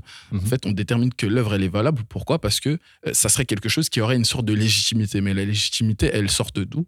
Elle sort toujours de l'humain. De toute façon, dans tous les cas, je pense que tu as interviewé que des êtres humains, je pense. Euh, Il y avait un, j'étais pas sûr, mais sinon, ouais. euh, quand tu me parles de le fait que, que comment dire, l'artiste est sué pour, donner, pour, donner- pour te donner ce travail, Mm. j'ai un peu l'impression que tu as comme un rapport d'artisanat à l'art, en fait. Ça veut dire, c'est comme Mm. le, le potier qui fait son, son œuvre ou le, le- Ça fait partie. ce- celui qui travaille la, comment dire, le, le cuir, par exemple. Oui, c'est ça. Là, c- ça peut être une forme d'art dans ce cas-là. Bah oui. Et il y, a, y a un peu un, un- je sais pas si le, le culte du, de l'effort pour l'effort est, euh, je dirais pas pertinent, mais c'est quelque chose qui ajoute de la valeur perçue à, à C'est l'œuvre. pour ça que moi je parlais du négociant, tu vois, qui va te- t'inventer une mythologie autour de l'œuvre, parce qu'il sait que ça apporte de la valeur. Mais euh, se complexifier la vie, et, euh, j'ai l'impression que certains artistes le font, mais je sais pas si c'est euh, un bon processus créatif. Euh, je vois, par exemple, j'ai fait un peu euh, de stand-up, voilà. Et je sais que j'écoutais beaucoup de stand-uppers qui disaient, bah oui, euh, je me complexifie la vie, j'essaie de pas tomber dans une routine, dans un confort. Tu sais, on entend beaucoup de Gad Elmaleh et ainsi de suite. On a l'impression qu'une fois qu'ils ont percé, bah, ils ont plus grand chose à raconter. Ils sont plus aussi drôles que quand ils étaient peu connus et que du coup, leur vie était complexe. Et là, ils parlaient d'un truc qui était vrai, tu vois. Ouais. Donc les artistes, c'est un peu pareil. Ah. S'ils se complexifient la vie eux-mêmes, bah oui, c'est ça, c'est euh, l'effort pour l'effort, c'est ça que tu disais. Ouais, mais c'est une recherche d'authenticité. En soi, euh, derrière ça, c'est d'ailleurs, on, on jubile un peu de, de se dire qu'une personne, mais du coup, il y a eu un peu un roman euh, artistique et qu'elle s'est fait elle-même, self-made, etc. Et qu'elle est sortie de la condition dans laquelle elle était. Pourquoi? Parce qu'elle était dans le trou. Pour ça, c'est quelque chose qui donne de l'espoir aussi. Une œuvre, elle sert à ça. Elle sert à donner de l'espoir à certaines personnes qui vont se dire que bah, du coup, là, euh, derrière ça, cette œuvre-là, elle a été faite dans un certain contexte. Il y a des gens qui vont s'atteler à l'œuvre, du coup, qui vont se dire que cette œuvre-là me fait du bien. Mais il y a aussi des personnes qui vont du coup se renseigner sur bah, tout le contexte, tout euh, le processus qui s'est fait autour de cette œuvre-là et qui vont du coup voir un parallèle avec leur histoire, avec leur vie ou, ou quelque chose comme ça. Là, c'est du storytelling qui est plutôt euh, pas marketé, mais qui est fait par rapport à la. c'est- En fait, ce qui t'intéresse là, c'est plus la vie de l'artiste que l'œuvre en question, parce que l'œuvre, c'est un support pour euh, le fait de s'extraire de ses conditions. Oui, c'est ça, tout à fait. Mais on peut même considérer qu'une œuvre en soi, c'est juste le fait de faire quelque chose, c'est le fait d'agir. Et les personnages historiques, c'est pour ça qu'elles sont très adulées par euh, certains. C'est parce que, euh, au final, elles ont fait des choses qui, pour certaines personnes, sont vues comme étant valables, remarquables, même s'il y a une part de, euh, il y a une part euh, peut-être d'erreur, il y a une part, mais en fait, cette part d'erreur-là, cette part de défaut-là, c'est c'est ça qui rendrait les choses humaines. Et du coup, pour certaines personnes aussi, c'est toujours pareil. C'est il faut qu'on on complexifie les choses. Il faut qu'on complique les choses, à l'instar de l'intelligence artificielle qui elle fait très rapidement, très facilement et avec une aisance euh, euh, relativement euh, fascinante. Mais oui, c'est l'intelligence artificielle, la seule, enfin pas la seule distinction, mais on pourrait dire une des distinctions premières catégoriques qu'on pourrait faire entre l'humain et, l'IA, c'est que l'intelligence va beaucoup plus vite.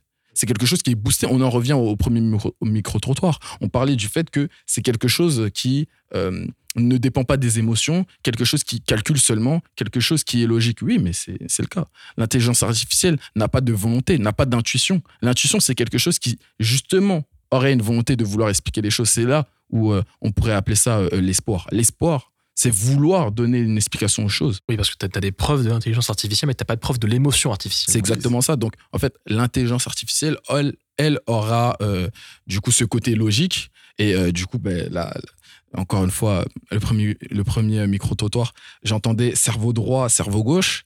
Bon, c'est un peu un mythe, maintenant on le sait. Mais euh, le cerveau droit, cerveau gauche, ça sous-entend qu'il y a une partie émotionnelle et une partie euh, qui est logique.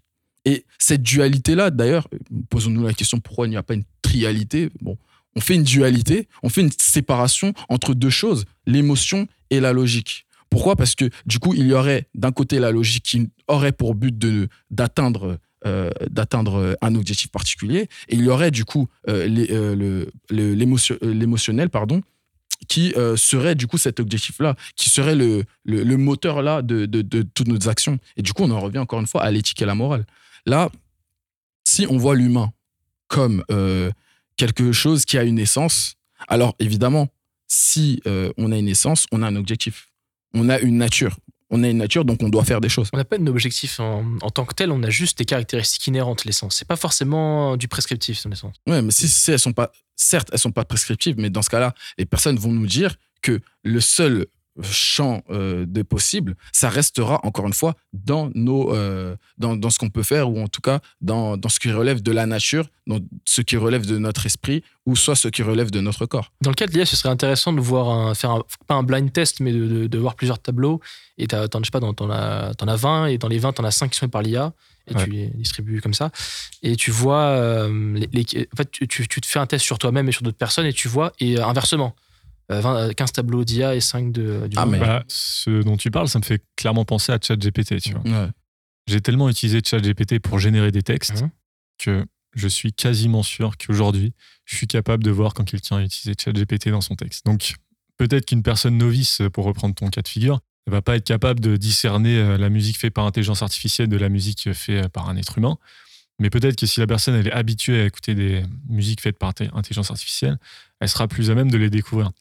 Et du coup, découvrir ces chansons faites par intelligence artificielle, si tu es une personne qui pense comme moi, bah, c'est direct leur faire perdre de la valeur. Quand tu parles de ChatGPT et des, des textes qui sont générés, tu veux dire ce sont des textes générés entièrement ou, ou, tu, ou c'est ou c'est un peu un, un mélange de textes? En partie. Parce que comment ça marche hein, J'imagine que vous utilisez ChatGPT comme moi, mais comment ça marche C'est en mode brainstorming. Ouais. Donc tu vas lui poser une première question, il va te générer un texte, le texte tu vas le reprendre, puis finalement tu as envie de rajouter une information, donc tu copies-colles le texte que tu avais déjà altéré tu- dans ChatGPT en disant rajoute cette information et ainsi de Ouais, suite. je parlais pas du fonctionnement en tant que tel, mais je parle de- Ouais. de toi, comment toi tu l'utilisais pour euh, ta, ta- ta génération de texte et comment tu t'en. euh, Qu'est-ce qui se fait dans, le- dans, dans, ton œil qui fait que tu es avisé et tu vois. Il y a des trucs que je remarque. Par exemple, il aime bien euh, les adjectifs. euh, voilà, il y a des patterns que, je re- que je reconnais. Tout simplement, il, a- il aime bien les adjectifs, les mettre par trois, par exemple. Il aime bien faire des listes, tu vois. Il y a des trucs que tu reconnais comme ça. Et puis, euh, après, je dis pas que c'est du 100%, mais je- ça se voit quand même. euh, Ouais, mais du coup, ça serait comme un style. Est-ce que par exemple sur, euh, sur un roman, de, je sais pas, de 200 pages, un essai, tu, euh, tu pourras regarder, tu pourras voir si, je sais pas, peut-être qu'il y a 15% de ChatGPT, est-ce que tu pourras le. Non, c'est pas aussi fin que ça. Là, vraiment, c'est sur des textes assez courts où Ouais. je suis capable de le voir. Parce que c'est mon utilisation aussi. Moi, je j'écris pas de roman avec ChatGPT, donc euh, je suis pas habitué à voir ça, mais j'écris des textes assez courts, donc euh, je vois à peu près euh, comment ça fonctionne. Non, mais ça serait, comme je disais, une, une question de style. Ouais. Euh, en soi, ChatGPT aurait un style d'écriture euh, particulier. Et on pourrait même penser que plus tard, si on donne des connaissances différentes ou bien une logique différente à des intelligences artificielles, en tout cas qu'on les multiplie, ben, il y aurait plusieurs intelligences artificielles avec plusieurs styles différents. C'est la, même chose avec les artistes. Il y a des artistes, à leur manière d'écrire, on les reconnaît. Ou à leur manière de peindre, ou de chanter, ou de tout ce que vous voulez, en fait, à leur manière de produire des œuvres. Bien entendu. Parce que là, la question avec le, le progrès technique, si, euh, si au fur et à mesure du temps, on se rend compte que euh, si les, les blind tests donnent des résultats où on n'arrive pas à faire la différence, là, on aura des raisons de s'inquiéter. Mais c'est déjà le cas. En fait, il y a pas, je vais même pas parler des blind tests avec ChatGPT ou avec l'intelligence artificielle, mais quand on prend des critiques d'art, il y a beaucoup de vidéos où on essaye de bluffer les critiques, que ça soit d'art ou des critiques de spécialistes euh, par rapport à certaines choses, des critiques de vin, des critiques euh, de quoi que ce soit en fait, pour pouvoir déterminer quel est le prix, quelle est euh, la bouteille la plus chère, etc. On voit, euh, pas systématiquement, il y a des personnes qui sont très fortes pour pouvoir deviner, mais il y en a beaucoup, énormément, qui se trompent.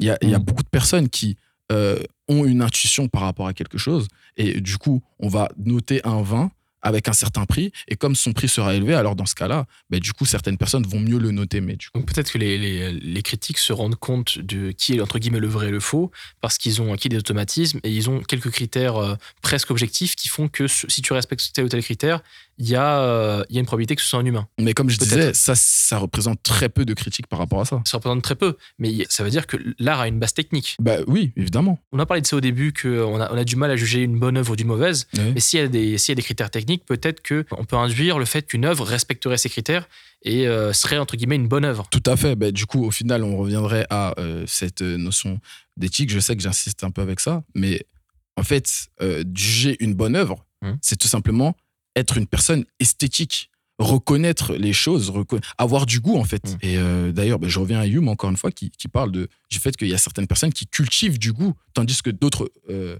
cultivent, elles, une culture, cultivent euh, euh, tout simplement des connaissances. Donc, des personnes qui vont juste re- recracher ce qu'ils ont appris, qui vont recracher des connaissances qu'on va leur donner par rapport à certaines choses, et qui, comme ChatGPT, vont vous répéter comme un prompt ben, ce qu'ils ont connu, etc. Parce que c'est comme la question du beau. Le beau, on a du mal à le définir et on le définit toujours par rapport au fait des œuvres qui nous plaisent. Et on le définit au fur et à mesure de notre vie et c'est quelque chose qui change. La beauté est subjective. C'est La, ça. beauté- la beauté est subjective, mais euh, il y a... après, ça, ça dépend de quel domaine tu parles. Ah, moi, je pense qu'elle est objective. hein. La, la beauté? Ah oui, je pense qu'elle est objective. Elle est calculable. c'est- Je pense que c'est pas 50-50, mais il y a, y, a deux- y, a deux- il y a une et objective. Ah, mais non, du coup, là, on part de l'attirance alors. Parce que l'attirance qu'on pourra faire euh, sur certaines choses, il Oui. faut bien comprendre si la beauté est objective, Oui. alors ça serait quelque chose qu'on pourrait calculer. Et du coup, l'humain, lui, quand il entend quelque chose qui est beau, Mhm. le beau, il le mêle aussi avec quelque chose qui l'attire. Mhm. Mais il faut bien comprendre que euh, de la même manière que euh, on pourrait dire il y a des choses qui sont belles et euh, moches subjective, objectivement, Mhm. bah, il faut bien comprendre que si on me met une, une femme et un, un- un cheval devant moi, je, je pense que j'aurais plus d'attrait toujours vers la femme. Pourquoi? Parce que, bah, encore une fois, ça serait quelque chose qui relève de mon empathie, des attirances que je pourrais avoir, etc. Ça Donc- dépend des gens. Enfin, voilà. Sur Oui. des sites spécialisés, moi, j'ai vu des gens qui préféraient. Ouais.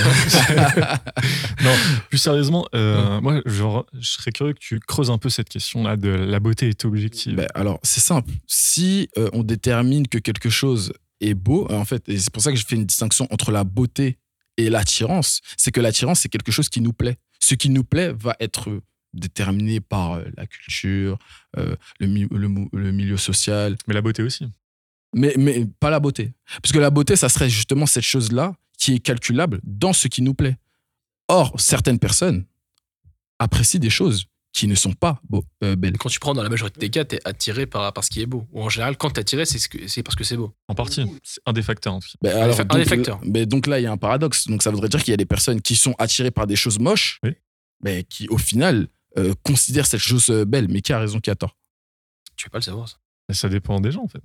C'est la subjectivité de. Oui, la mais beauté, si, ah, mais si tout est, mais si tout est relatif, donc ça voudrait dire alors dans ce cas-là, c'est simple, on annule totalement euh, la notion de, de beauté. Alors, ça n'existe pas. Peut-être que c'est ce qui plaît à la norme.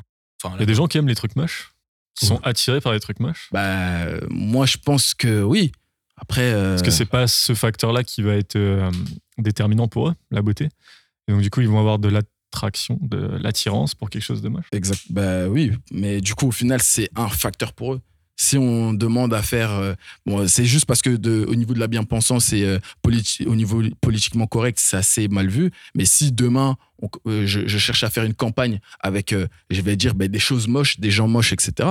Bah oui, je vais trouver un consensus par rapport à ça. Parce qu'on revient encore une fois sur la dualité. S'il y a des choses belles, c'est qu'il y a des choses moches. Ces deux termes n'existent pas pour rien. En fait, il faut une quantification. Comment Il faut une quantification. Parce que tu peux pas dire euh, quelque chose est beau, quelque chose est moche. Et ne- en fait, déjà, le fait de dire que quelque chose est beau et quelque chose est moche, c'est une quantification. C'est-à-dire, soit c'est zéro, soit c'est moche, soit c'est un, soit c'est beau. Ah oui, tu parles de. c'est Il faut, il faut nuancer dans ça. Il faut nuancer. À partir des nuances, tu peux avoir des- une échelle de nuances qui est plus ou moins. euh, Oui, mais la nuance n'en reste pas moins euh, que la beauté dans la chose qu'on essaie de décrire est objective. Et il y a des choses qui viennent s'ajouter à ça. ça dépend de ce que tu appelles beauté aussi. La beauté, c'est. euh, Ouais, c'est ce que je t'avais dit, c'est que euh, la beauté, tu as du mal à le définir dans l'absolu. Il y a des choses qui, qui à toi, te, personnellement, te plaisent, Mm. et tu vas essayer de retrouver un point commun. Et tu vas dire ça, c'est pour moi, c'est pour moi ça c'est le beau. Et Ouais. au fur et à mesure de ta vie, tu vas avoir d'autres centres d'intérêt et d'autres choses Ah, qui, te, qui te- vraiment. qui te plairont en plus. Mais alors dans ce cas-là, là, on parlerait de l'attirance. La beauté, moi, c'est vraiment lié aux mathématiques. C'est pour ça que je voulais pas forcément l'associer seulement à des êtres humains ou quelque chose comme ça. Mais la beauté, on peut l'avoir comme je disais dans une pomme de pain ou même dans un coucher de soleil pour certaines personnes. Pourquoi? Parce que c'est quelque chose qui est mathématique, on peut calculer. Peut-être que c'est un respect des- de certaines proportions. Oui, bah, c'est la, la beauté, d'ailleurs, en plus le nombre d'or, pour pouvoir déterminer en tout cas la beauté euh, du visage d'un être humain, c'est quelque chose qui est utilisé, euh, qui utilise les lois de la proportionnalité. Je pense que la confusion, en fait, dans le débat, elle vient que, oui, certes, on peut peut-être quantifier la beauté d'un- d'une personne, d'un élément. Seulement, cette quantification, elle est dépendante de la culture. Ben oui, dépendant de la culture et du coup de l'attirance. Donc ça voudrait dire qu'une personne, même si elle est jugée, et il y a bien Alors, des attirance, concours. je veux dire agréabilité. Oui, oui, bah, oui, agréabilité, ben oui. Mais ça reste encore une fois quelque chose qui est lié à un sens. C'est pour ça que je dis que la beauté, Plaisance, c'est ça le mot. ouais, la beauté est objective. Euh, si on était tous aveugles, tous les trois, on se poserait pas cette question. En fait, euh, là, je, je te rejoins parce qu'il y a des, comment dire, la beauté est objective parce qu'il y a des choses qui mettent tout le monde d'accord, que ce soit sur leur laideur ou leur beauté. Oui, comme euh, les mathématiques. Indépendamment de la culture. Oui. C'est ça. Parce que du coup, ça m'a fait penser, tu viens de dire, si on était tous aveugles, euh, on pourrait pas dire que c'est beau, c'est ça que tu dis. C'est ça. Il y a des sons qui sont beaux. Ah oui. Il y a des harmonies qui sont Oui, oui, oui. agréables. Alors- Et ça, c'est un magnifique exemple de culturel. Sauf que ça l'est pas. Sauf que ça l'est. Non, c'est lié à un sens. Et du coup, tu parlais d'harmonie, je suis tout à fait d'accord avec toi. Nino, tu parlais de proportion, les deux sont liés. L'harmonie et la proportion, c'est c'est limite la même chose. Il faut bien comprendre que euh, c'est vrai, euh, j'ai parlé de tous les, tous les trois si on était aveugle. Je dirais que si on n'avait pas de sens pour pouvoir avoir accès euh, à la connaissance, du coup juste au réel, on ne pourrait pas euh, euh, su- subir ou bien ne serait-ce que sentir la beauté. La beauté, c'est lié au sens, et oui, ce sens-là, euh, ça va être le toucher, la vue, l'huile, l'odorat, ce que vous voulez. Donc il y a des odeurs bonnes, entre guillemets, il y a des choses belles aux yeux, agréables aux yeux, qui plaisent aux yeux, qui plaisent aux oreilles, etc. Plutôt perçu tel quel. Ah, mais dans tous les cas, on ne perçoit que ça. Oui. Voilà la définition de la beauté, hein. qualité de quelqu'un, quelque chose qui est beau, conforme à un idéal Merci. esthétique. Conforme à un idéal esthétique. Esthétique. Et donc l'idéal, pour moi, il est culturel et il peut varier d'une culture à l'autre. Ouais. C'est pour ça qu'il est subjectif, que la beauté est subjective. Ouais. Mais après, je, je- je reste, euh, je suis convaincu que ça reste une confusion avec euh, quelque chose qui est attirant et qui attire l'humain et quelque chose qui est beau. Par rapport à ce que tu disais au niveau des proportions, les proportions sont transculturelles. Transculturel. Oui, elles, sont, elles, dépendent, elles dépendent pas de la culture. Les proportions de, par exemple, pour certains bâtiments. Oui. Bah, c'est, ça, c'est peu importe le- la culture de laquelle tu viens, une proportion. Après, ça, ça dépendra de ton point de vue, mais la proportion en, en question, tu l'apercevras de la même façon, un coucher de soleil ou. euh, Ah, euh, pardon. Bah alors, je parlais pas de la proportion, mais de la proportionnalité alors. Ah, ok, pardon. La proportionnalité, ça serait euh, du coup le rapport des choses aux autres. Et euh, lorsqu'on voit, par exemple, euh, si on étudie les fractales, les fractales, on voit qu'il y a quelque chose qui se reproduit assez souvent. Il y a une sorte de symétrie. C'est pour ça que même il y a certaines personnes qui pensent que derrière la suite de Fibonacci, des gens pensent que c'est Dieu qui est à l'origine de tout. Les choses sont trop belles, les choses sont trop parfaites pour pouvoir avoir été. Donc la quête de sens. Oui, c'est ça. Ben, c'est toujours lié à ça soi. C'est, vraiment un vide psychologique, ça, la, la quête Ouais, de sens. ah, c'est quelque chose auquel je reviens assez souvent. Euh, Il y a l'humain, il essaye euh, de varier en soi les connaissances qu'il a. Et euh, l'intelligence artificielle, pourquoi ça peut être vu comme une menace? Puisque je pense qu'elle peut nous donner réponse assez vite à cette quête de sens, mais que l'humain cherche à rendre cette réponse un peu latente. Parce que peut-être il a peur du dénouement, peut-être de cette histoire, peut-être que ça sera la fin de notre réflexion. C'est une parfaite transition, puisqu'on parle de latence. Parce que, euh, dernière question de ce micro-trottoir. Vous considérez-vous comme quelqu'un de créatif? Et seriez-vous prêt à collaborer avec une intelligence artificielle dans un but créatif? Donc, de mon point de vue, euh, moi j'ai été euh, artiste peintre, auteur, photographe, réalisateur de films, euh, etc. Aujourd'hui, j'utilise l'IA 8 heures par jour et je m'éclate de la même façon. Il n'y a aucun souci par rapport à ça. Et en plus de ça, c'est que j'ai l'impression de, travailler de la même façon. C'est-à-dire que j'ai pas l'impression de violer des droits d'auteur ou etc. En fait, c'est plus un dialogue homme-machine dans le sens où euh, tu demandes à la machine un truc, il te la sort pas comme tu veux, tu, la reconditionnes, euh, etc. Et en fait, tu dialogues avec elle. Donc c'est un peu schizophrénique parce que tu as vraiment l'impression que c'est un compagnon, un associé de tes, nuits blanches, quoi, tu vois. Et, et le truc, c'est qui est intéressant, c'est que euh, au final, euh, t'apprends d'elle comme elle apprend de toi. Et, au final, à un moment donné, euh, comme dirait Michel Blanc, sur un malentendu, on peut s'entendre. Et des fois, ça sort des, visuels de dingue. Euh, qui sont des fois arrivés un peu par hasard. Et toi, tu, tu arrives à dire, parce que tu artiste ou directeur artistique ou, ou, ou tu es, quelqu'un dans la communication ou dans l'image, tu es capable de dire celle-là est plus intéressante que celle-là. Et ça, la machine ne pourra jamais le faire. Je suis pas forcément quelqu'un de créatif, moi personnellement, donc je suis pas dans ça. Moi, je suis plutôt mec terre à terre dans, dans, ces choses-là. Une IA peut, moi je dis une IA peut aider. Je trouve c'est une bonne invention, mais faut pas que ça, pour moi, il faut pas que ça prenne le pas sur, euh, sur les, les, les, créations humaines justement. Ce peut... Mais maintenant, c'est difficile avec tout ce qui est euh, deepfake et tout ça. Comment, comment on fait Voilà, on sait plus ce qui est l'IA ou pas. Je pense que oui. Euh, surtout avec ce qui se fait euh, en termes de, encore une fois, visuel. Euh, avec l'IA générative, Photoshop, ça, ça booste vraiment euh, la créativité, ça, ça, ouais, ça aide pas mal. Je, je me verrais totalement utiliser ça. Euh, carrément ne pas l'utiliser, c'est tirer une balle dans le pied. Créatif peut-être pas, en tout cas pas au sens artistique, mais dans le sens lancer plein de projets, créer des, choses, euh, pas utilitaristes, mais des choses objectives, euh, qui n'ont pas de portée émotionnelle.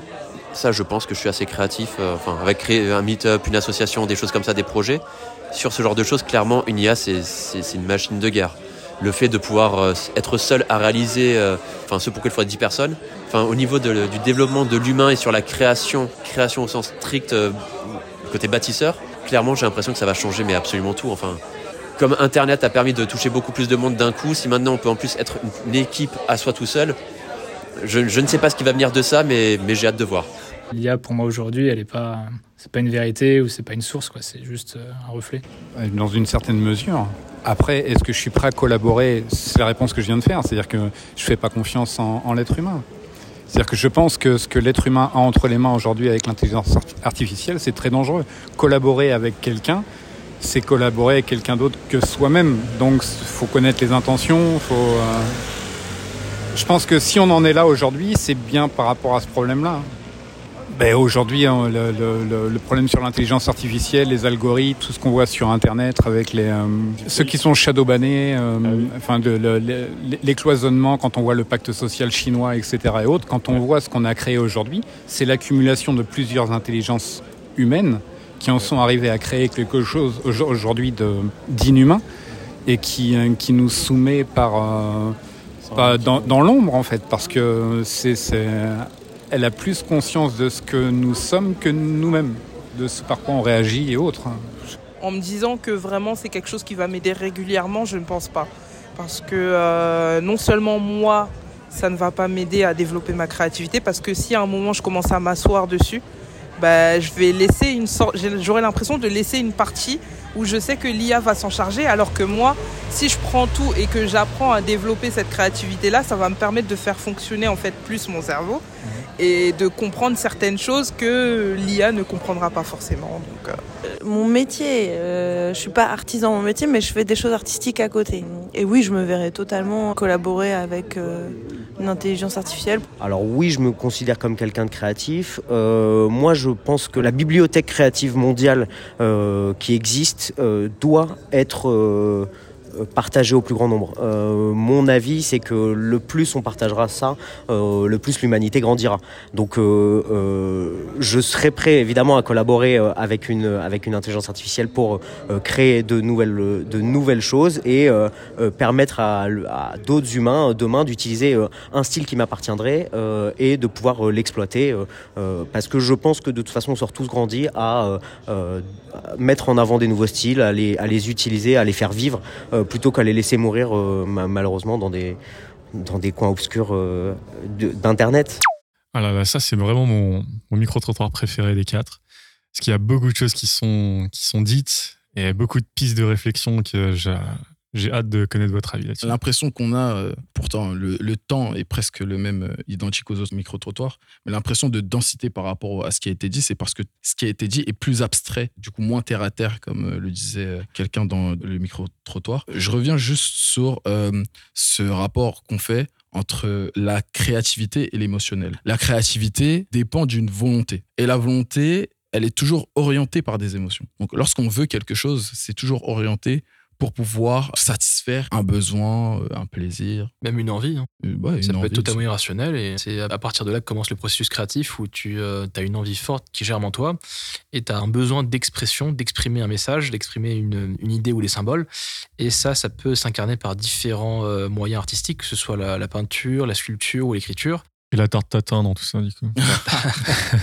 C'est une expression aussi, mais oui, mais du coup, ce- le terme d'expression, Oui. c'est quelque chose qui ressort souvent lorsqu'on parle des émotions. Pourquoi? Parce que l'art est un moyen d'expression des émotions, même s'il est abstrait. Ce que j'entendais par là, c'est euh, l'histoire de la tarte tatin, la création de la tarte tatin. Vous la connaissez sûrement, mais peut-être les auditeurs la connaissent pas. Bah, on a fait une tarte aux pommes, elle est tombée, euh, on l'a remise à l'envers et puis on a créé la tarte tatin. Donc il n'y avait pas forcément une idée à la base, mais on a créé quelque chose. La séren- séren- Sérendipité. sérendipité, qui, le- qui est le fait de, de trouver. ou- Malgré ça. Une, oui, voilà, c'est ça, une invention de, de manière hasardeuse en soi. Donc il n'y avait pas forcément de volonté à la base et pour autant, euh, à la fin, on a une création. Mais du coup, au final, euh, ça serait juste que ce concept-là, cette invention-là, c'est quelque chose qu'on aurait gardé parmi toutes les choses euh, qui euh, seraient euh, bah, du coup conceptualisées dans, dans l'esprit humain. Et si on voit euh, l'ensemble de toutes les concepts, et de tous les concepts pardon qu'on utilise et toutes les inventions et les innovations qu'on utilise, euh, il y a beaucoup de choses en fait qui restent dans un grenier à laquelle on se dit bon bah c'est des choses on- qu'on va pas forcément utiliser. Pourquoi? Parce que ça ne sert pas l'intérêt humain. C'est toujours lié à ça. C'est toujours lié à augmenter le confort humain, augmenter euh, la longévité de l'humain ou augmenter tout simplement ben, euh, la meilleure satisfaction des envies, des désirs, des plaisirs de l'humain. Après, pour la- l'aspect purement hasardeux de la tarte tatin, je sais pas si on pourra émuler ou répliquer euh, l'aspect hasardeux dans l'IA et la création. Ça, ça, m'étonnerait. Euh, encore une fois, pour l'instant, l'IA est programmée. Ok. Euh, le programme, on, va dire, on va appeler ça la logique. Ça, c'est la base. C'est comme euh, le programme mathématique euh, en primaire. Il y a une machine, on lui donne un programme et lorsqu'on rentre un chiffre, elle va nous ressortir une information. Ben, L'IA fonctionne de la même manière. Mais ce programme-là n'est pas venu de nulle part. Justement, il est venu de l'humain. Et d'ailleurs, je reviens sur, du coup, je pense que c'était une fille qui disait dans le micro-trottoir micro-trottoir que elle ne voulait pas laisser sa créativité à l'IA. Mais elle se contredit, puisque ce qu'elle disait euh, tantôt, c'est que l'IA, en tout cas dans le micro-trottoir précédent, c'est que l'IA n'est pas euh, quelque chose qui est généré tout seul. Il y a toujours un humain derrière. Donc, en soi, juste ce qu'elle voulait dire par là, c'est juste que se reposer sur sa créativité, la créativité de l'IA, ça serait laisser sa créativité à la créativité de quelqu'un d'autre. Mais oui, mais l'IA, en fait, n'est tout simplement juste un programme qui a été, euh, bah, du coup, déterminé à l'avance. Et au final, l'utiliser d'une certaine manière, ça va faire que, euh, du coup, on va se reposer sur une logique bien particulière. L'humain reste quand même celui qui va générer les choses, celui qui va donner l'information à l'IA, malgré le programme. Et du coup, là, en soi, ce serait, du coup, cette distinction que certaines personnes font entre l'émotionnel et, euh, du coup, le côté logique, ça serait où on donne, euh, enfin, que- dire de l'IA tant si c'est quelque chose d'émotionnel, donc si elle a une volonté, s'il y a une intuition, et que dire de son côté logique, euh, où euh, elle peut prendre une information et elle peut la traiter comme elle veut, comme elle a été programmée en soi. Donc il n'y a pas de volonté à l'IA, et il y a un programme derrière. Il faut faire une distinction entre l'émotion et la logique. Ok, on connaît bien ce discours. Comment sortir de ça pour pouvoir expliquer les choses correctement, puisqu'on voit qu'il y a un problème de mimétisme entre nous, ce qu'on fait, et ce que l'IA euh, propose. Là- Là-dessus, j'aurais vraiment du mal à, te contredire. Je suis, d'accord avec ce que tu viens de dire, mais après, je pense que ce qui serait l'opposition entre le comment dire l'aspect illogique et l'aspect logique, l'aspect émotionnel et l'aspect- euh, purement logique, ce serait la volonté. C'est-à-dire, euh, la, la volonté n'a pas besoin d'être justifiée ni d'être euh, justifiable. C'est euh, vraiment, tu, tu veux faire ça, peu importe que ton, que ton envie euh, prescriptive soit rationnelle ou irrationnelle, ce n'est pas le but. Le, le- le but, ce qui t'intéresse, c'est que les moyens que tu te donnes pour accomplir ton, ton objectif soient rationnels. Soient, soient productifs. Après, la volonté est telle quelle tant que. Tant que hum, Ici, l'IA n'a pas de volonté, donc euh, il n'y a, il y a pas de, de, de, de vraie peur de, de substitution de la volonté de humaine, la en fait. volonté humaine par la volonté de l'IA. C'est ça. La, la- la seule endroit qui peut nous faire peur, c'est le comment dire l'exercice et les- et l'excellence du travail de l'IA. Ouais, c'est ça. Bah, c'est- en fait, c'est juste au niveau de la technique. Mais en, en soi, euh, j'ai jamais vu une personne qui s'est plaint de ce que l'IA lui a dit. Au final. euh, oh, si. mais au final, on peut se plaindre de ce que l'IA euh, euh, génère. Mais au final, si on se plaint de ce que l'IA fait, d'une certaine manière, c'est un peu se plaindre de ce qu'on lui a proposé. La seule chose que tu peux te plaindre, c'est de l'exécution, comment elle a été codée. Oui, certainement. Mais du coup, au final, je reviens encore une fois sur, cette, sur la logique dont je parlais. C'est on peut revenir sur la programmation, sur la boîte noire que serait l'IA.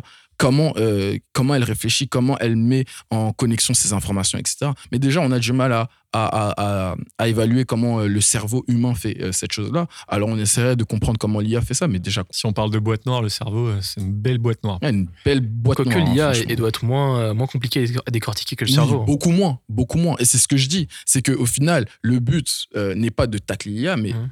En, soi, il y a une volonté de vouloir un peu décortiquer certaines choses. C'est pas l'IA qui va nous empêcher euh, de. euh, En fait, c'est pas l'IA qui va remplacer cette boîte noire. Cette boîte noire, a- elle- donc l'IA, est à l'origine de notre boîte noire. Et notre boîte noire, elle a toujours pour objectif de donner du sens. L'IA, il n'y a pas de sens à sa vie. L'IA, euh, c'est juste un outil. Et là, ben, du coup, si on dit que c'est un outil, d'accord, très bien. Mais l'outil à quoi?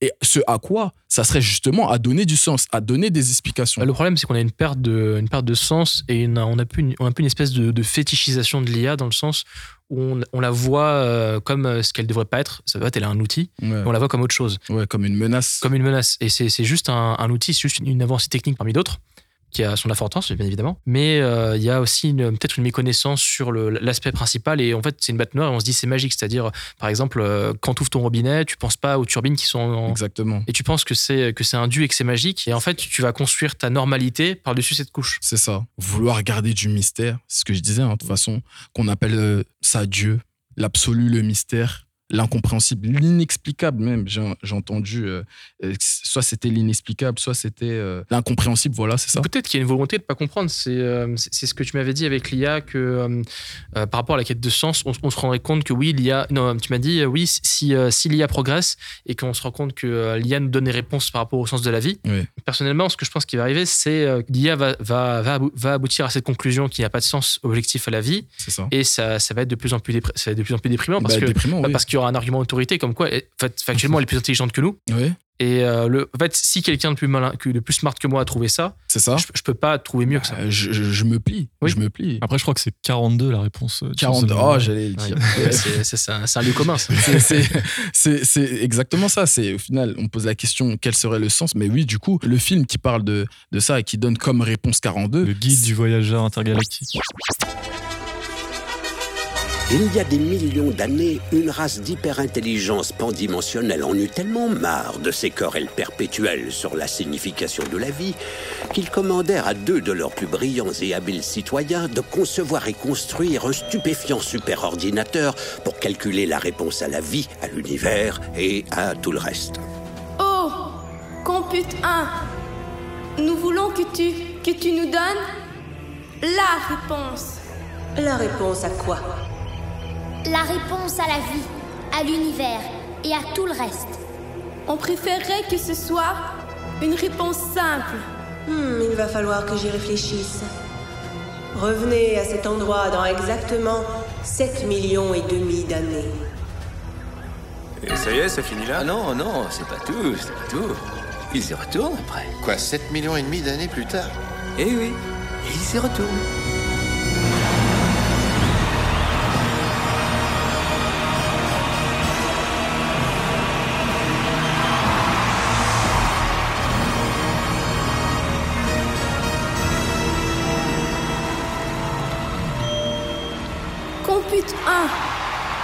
As-tu Une une. réponse à vous donner Oui, mais elle ne vous plaira pas.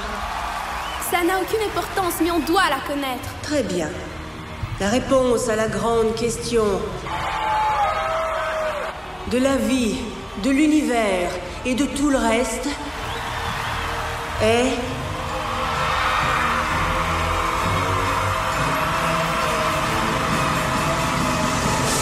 « 42. C'est ça. C'est ça. L'ordinateur est très très intelligent et il parle même d'un ordinateur qui sera encore plus intelligent que lui pour pouvoir répondre à cette question. Et au final, lorsqu'on donne 42, c'est une réponse qui n'est pas satisfaisante pour l'humain. Pourquoi? Parce que ça ne lui donne pas d'éthique, ça ne lui donne pas de sens. Le sens, c'est toujours deux choses l'éthique et la morale. Il faut pour avoir du sens, il faut avoir un moyen pour pouvoir appliquer ce sens. Et il faut ce sens lui-même. Donc, ça serait l'éthique, c'est l'objectif. C'est ça. le- Mais il faudrait se rendre compte qu'il n'y a, pas de sens objectif pour ensuite en donner un subjectif et la l'assumer pleinement. C'est bizarre dit comme ça, mais une- quand, quand tu te rends compte que, que la vie n'a pas de valeur, tu, tu lui donnes une valeur. Oui, c'est sûr, elle est subjective, mais du coup, ça. Une valeur subjective, mais qui est encore plus importante que ce que tu aurais donné objectivement. Ouais, mais c'est sur ça qu'on n'est pas d'accord. Mais si on reparle du coup de, du super ordinateur qui aurait le sens de la vie, bah, pendant le micro-trottoir, il y a une piste qui m'a intéressé. On dit on connaît pas les biais, on connaît pas vraiment qui est, se cache derrière l'intelligence artificielle qu'on utilise. Est-ce que ça, ça vous fait peur justement? Est-ce que ce serait un frein, par exemple, à votre collaboration avec l'intelligence Oui, la artificielle? collaboration, et c'est ce que j'ai entendu, en fait, qui serait euh, que l'intelligence artificielle serait un outil contrôlé par quelqu'un, il y a quelqu'un derrière qui... C'est un euh, peu ça. Ouais. Parce que c'est biaisé quand même. Les larges modèles euh, de langage, ils sont euh, super biaisés, américains, blancs. Ouais, mais j'ai envie de vous dire, bon, si ça vous dérange tous les stigmas qu'il pourrait y avoir par rapport à la société, euh, vous avez un problème. avec- modèle. Oui, c'est ça. Euh, vous avez un problème avec euh, ChatGPT, faites votre ChatGPT.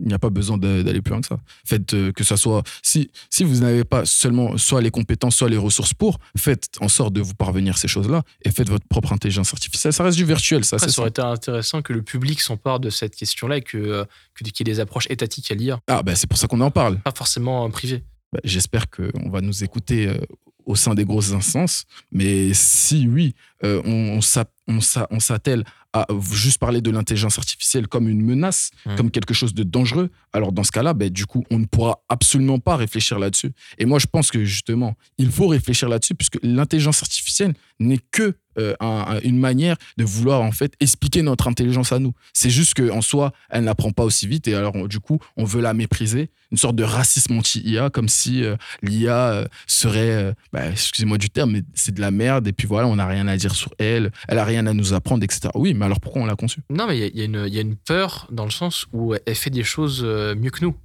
Qu'est-ce qu'on fait? Et on a, on, a, on a peur de ça. On a peur d'être, de plus être au sommet de la chaîne alimentaire, de la chaîne intellectuelle. Et, euh, Ouais, plus que Ouais, humain- oui, mais elle- voilà, intellectuelle. parce qu'il y a Et- une IA qui oui, mange. mais, euh, tu, tu vois mon, tu vois mon idée Ouais, je vois ce que je veux dire. Elle mange la planète, hein, quelque part, Voilà. indirectement. Bah oui, avec, avec les émissions. Ouais, c'est ça. Mais oui, mais du coup, c'est lorsque tu parles de chaîne intellectuelle, ça sous-entend qu'au final, bah, du coup, euh, lorsqu'on parle d'une chaîne, on parle plus de quelque chose. Il y a une sorte de consommable. Et notre intelligence, on parle. S'il y a la chaîne alimentaire, donc il y a euh, une hiérarchie des personnes qui sont mangées et des personnes qui mangent tout simplement. bah, la chaîne intellectuelle, ça serait des personnes qui réfléchissent et euh, des, choses sur lesquelles on réfléchit. Et euh, moi, je pense que du coup, cette chaîne intellectuelle, ça serait que l'IA pourrait avoir une réflexion sur nous.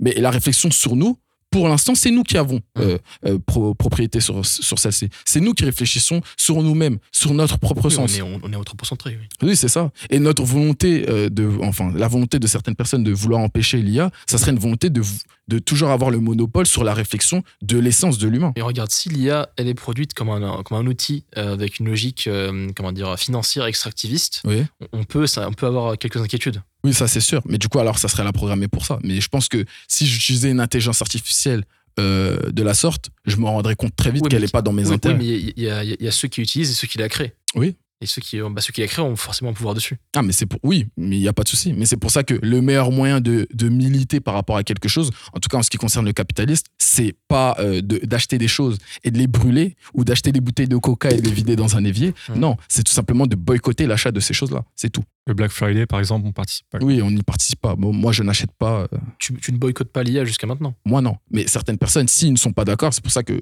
je pense qu'on est tous d'accord que l'IA peut être bénéfique pour nous. Mais pour certaines personnes, elles considèrent que non. Alors, dans ce cas-là, si on suit une sorte de main invisible comme Adam Smith, du coup, comme s'il y avait une sorte d'intérêt caché au fond de nous, mais qui répondrait euh, par rapport à ce qu'on achète, ok, une personne qui n'est pas d'accord avec ce que l'IA fait ou ce que l'IA produit, elle ne l'achète pas. Elle ne la consomme pas. Elle ne l'utilise pas. euh, t'as t'as pas forcément le choix. Il y a beaucoup de. Quand tu achètes quelque chose, c'est pas forcément un processus rationnel et conscient. Mais alors, dans ce cas-là, ça voudrait dire que l'humain a quelque chose qui le pousse à agir, a quelque chose justement qui lui, lui vaut un peu euh, ses actions, qui, oui, conscient ou inconscient. Mais alors, moi, je détermine que ces choses-là, elles sont conscientes. Si une personne dit que c'est inconscient, ça voudrait dire qu'il y a des choses chez moi Hein que je ne maîtrise pas, Oui. et ces choses-là que je ne maîtrise pas ont un impact sur mes actions. Oui. Dites-moi lesquelles. Déjà la fin. La, la faim, c'est hormonal. Avoir faim, c'est quelque chose qui est lié au corps. Je répète, le sens de la vie est lié au corps. Hum. Tout à l'heure, tu disais qu'il y a sans doute euh, un essentialisme physique. Oui. J'ai dit que la réponse se trouvait là-dedans. L'essence de la vie, le sens de la vie Hum. est lié à la physique du corps humain, en tout cas. Parce que la question du sens de la vie, c'est une question humaine.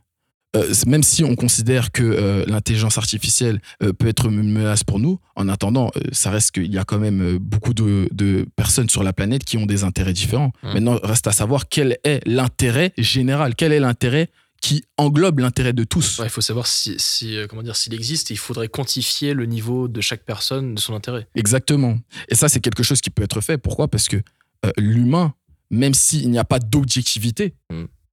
mais il y a quand même une universalité. On parle quand même de l'humain. Ça, c'est un, postulat. Tu postules. J'essentialise, oui. Oui. Mais je suis d'accord avec cet essentialisme. Oui. L'humain, la base, on l'a dit tantôt. Oui. L'humain, c'est la parole et l'empathie. Mm.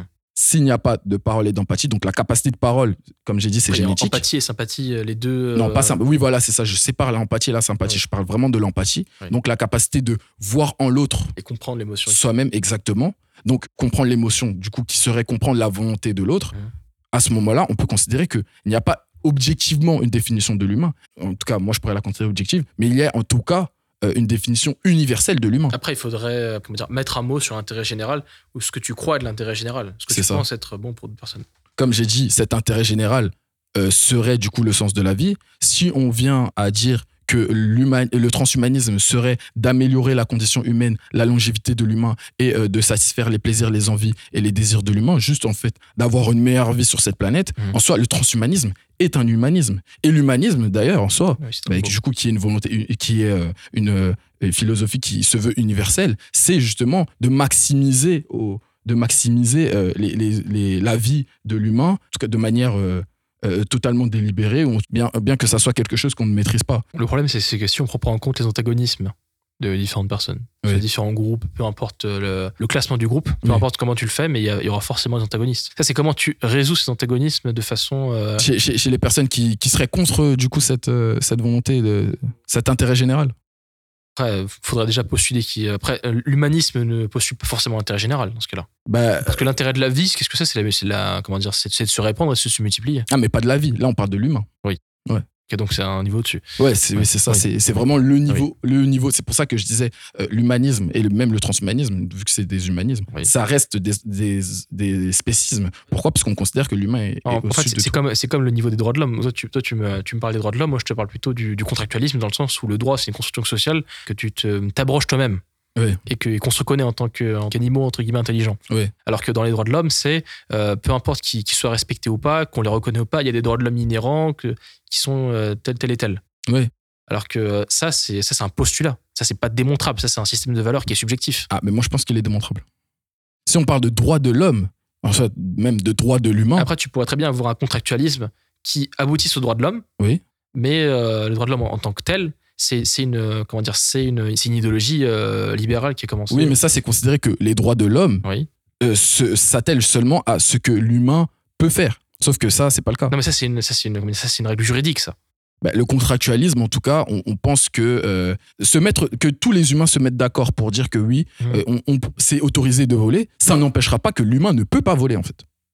C'est ça la distinction entre le contractualisme et les droits de l'homme. Euh, euh, voler dans quel sens Tu veux dire voler. euh, Voler, bah, prendre ses ailes et s'envoler. Ah non, non, non, je te parle. Le contractualisme euh, ne fait pas fi des réalités physiques. Il prend en compte les réalités physiques qui sont les limites de notre monde. Oui. Et à partir de ça, on, on établit un cadre, un contrat, Oui. dans lequel on va, on va évoluer, respecter telle interdiction et se soumettre à telle obligation. C'est ça. Alors que dans le cas des droits de l'homme, c'est un peu un, méta, un métaphysisme, une, une approche métaphysique. Ouais. Dans le sens où, peu importe que tu les respectes ou pas, il y a ces droits.